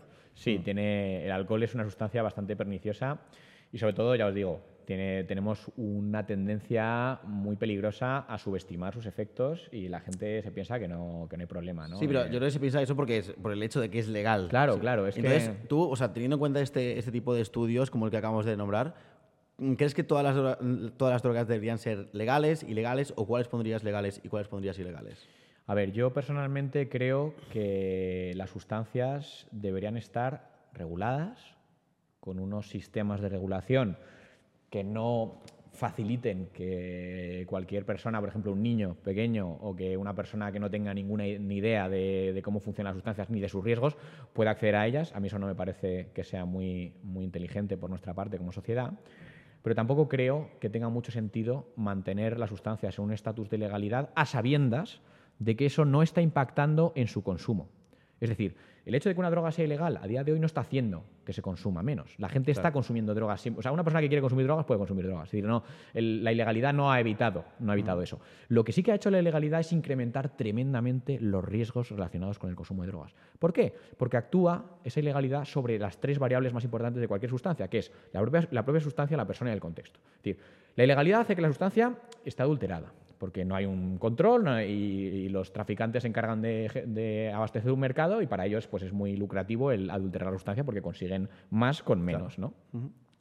Es- también afecta a las variables de la persona, porque la persona tiene menos conocimiento de la sustancia, tiene menos conocimiento de sus riesgos, tiene menos conocimiento de sus efectos, porque hay un tabú social, no se habla de este tema, es una cosa ilegal, es una cosa peligrosa o que se considera peligrosa. Entonces la persona no tiene ni idea, por tanto se enfrenta a una sustancia sin conocer ni las dosificaciones, ni los riesgos, ni los efectos, y esto incrementa tremendamente el daño.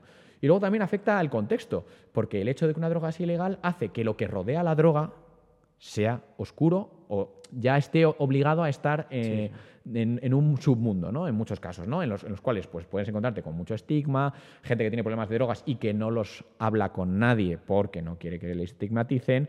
Eh, te encuentras también con gente que se mete en problemas legales precisamente por el uso de drogas, que puede, que lo que puede dificultar o incluso incrementar mucho sus problemas, porque a lo mejor esa persona pues, se encuentra también con un problema económico, además del problema que tenía de salud en el caso de que tuviese un uso problemático de las sustancias. Es decir, que la ilegalidad empeora todas las variables que están relacionados con el, el- el resultado de consumir una sustancia. Entonces, desde ese punto de vista, yo creo que debería haber una forma, o sea, debería haber una forma de acceso a las sustancias, eso sí, que fuese regulada, no legalizada como puede ser, por ejemplo, el alcohol o el tabaco, que lo puedes comprar en cualquier lado, o el café, O sea, que que puedes comprar en cualquier en supermercado. farmacias No. o en- Yo creo que debería ser establecimientos adecuadamente eh, especializados, como puede ser una farmacia. Creo que debería haber un, un tipo de licencia que la persona tenga que tener. Igual que hacemos en la sociedad con cualquier cosa que pueda ser peligrosa. Por ejemplo, los coches o las motos. conducir. Los coches o las motos son máquinas potencialmente letales, tanto para el conductor como para otras personas que le puedan rodear. Claro, claro. ¿Qué hacemos con ellas? ¿Las prohibimos? No, lo que hacemos es decimos, oye, pues para poder acceder a ellas Tienes tienes, que hacer un examen psicotécnico para ver que estás bien, que ves bien, que tienes buena salud mental, buena salud física, buena salud tal, que puedes conducir. Y luego unos exámenes en los cuales demuestras que sabes bien cuáles son las, el manejo de, este, de estas máquinas, los riesgos que pueden tener, las medidas de seguridad. Entonces yo creo que se debería de implantar un sistema de licencia como el que tenemos con, con el coche para las sustancias y obviamente que sean sistemas de licencia que tampoco te permitan desde un primer momento, pues, "Ah, no, yo quiero tomar heroína. No, a lo mejor hay sustancias que deberíamos plantearnos que no tiene cabida, que no tienen cabida en este tipo de esquemas, porque entendamos que su riesgo excede con, con ex- demasiado eh, su utilidad, ¿no? Pero bueno, eh, eso es un debate que deberíamos tener a nivel social. Yo Vale. me temo que la sociedad a día de hoy no está preparada para hacer este tipo de transición, pero sí que creo que si empezamos a invertir en más formación, en más educación, en más prevención, puede llegar el momento en el cual la sociedad sí que esté preparada para empezar a ver esto, ¿no? De hecho, bueno, lo estamos viendo a día de hoy con los debates políticos que se ven en torno al cannabis. Me parece ridículo el nivel eh, tan absurdo que, hay, que tiene la clase política en algunos casos cuando atacan al cannabis con argumentos absurdos, ¿no? De no, es que tú quieres legalizar el cannabis para que vaya todo el mundo fumado, los niños fumen. No, señores, o sea, estamos hablando precisamente de quitarle mucho poder al, al crimen organizado, porque mucho del dinero que sale del crimen organizado proviene del tráfico de sustancias y concretamente de una cosa tan, tan fácil de, de obtener como el cannabis, ¿no? Sí. Tiene, genera, da mucho dinero a, a muchas mafias. Estamos incrementando la salud de las personas que utilizan la sustancia, porque estamos reduciendo sus riesgos de adulteraciones, de de todo tipo de problemas que se puedan derivar de un consumo de sustancias que estén en mal estado o que hayan sido adulteradas. Y luego, pues estamos también generando mucho dinero del lado de los impuestos. ¿no? Se genera mucho dinero que se puede revertir a la sanidad pública para mejorar la atención, porque a día de hoy, por ejemplo, los problemas de salud que se derivan del uso de drogas, los estamos pagando los contribuyentes que no consumimos droga Ya, necesariamente. ya. Sí, sí. Entonces, Claro. con un sistema en el cual haya una un, un tipo impositivo racional, lógicamente, pues si te pones unos precios de la leche, al final va a subsistir Bueno, el mercado negro. Como está con el tabaco y con el alcohol. O sea, es lo mismo. Claro, al final se trata de que, oye, eh, Sí, habría que regular todo. habría y... que regular porque es la forma de que dejemos de comernos muchos de, los, de las desventajas que tiene la ilegalidad, ¿no? como que las drogas sean un gasto impresionante a nivel de seguridad, de cárceles, de juzgados, de policía, Sí, sí. eh, de daños a la salud pública, hay que pagar todo ese tipo de, de daños de las drogas, los está pagando la sanidad pública, pues eso nos lo podemos quitar de encima pasando además a un sistema en el cual pues mejore la salud, no solo que mejore la dotación económica que tenemos para atender el uso de sustancias y mejorar la seguridad de los usuarios, sino que es que además mejore la propia salud sí, de sí. los Ya, ya. usuarios, es decir, Vale, yo, yo- bueno, yo estoy bastante de acuerdo contigo. Yo quería, quería acabar con un pequeño test de, de- se me acaba de ocurrir, de a lo mejor de que te nombremos una serie de drogas y Sí. tú las definas con una sola palabra. vale, a ver. Antes de nuestra última sección. Antes de las triple questions, ¿vale? Entonces solo con una palabra, ¿eh? no valen dos. Vale. ¿Vale? Pero, me, Alco- pero me lo puedo pensar en un, momen- un segundo. Es sí, que- uno o dos sí. segundos. una, una palabra, o lo primero que te venga. Alcohol, Vomitar, tabaco, aliento, cocaína, prepotencia, MDMA, amor, ayahuasca, universo, DMT, más universo, LSD, naturaleza, heroína, tristeza, Setas. conexión.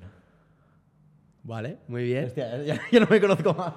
Pues, Vale, pues, perfecto. Y Anton, ahora Ant- yo creo que hemos tocado Joder. todos los palos, sido increíble, Muchos. pero tenemos Está una genial. pequeña última sección rápida como Claro. esta, Sí, el formato, pero un poquito más para conocerte más a ti, ya no habla tanto de drogas ni nada, sino conocerte a ti como, como persona. Como persona, ¿vale? Son 10 preguntitas rápidas, ¿vale? Y ya con eso terminamos. Dale.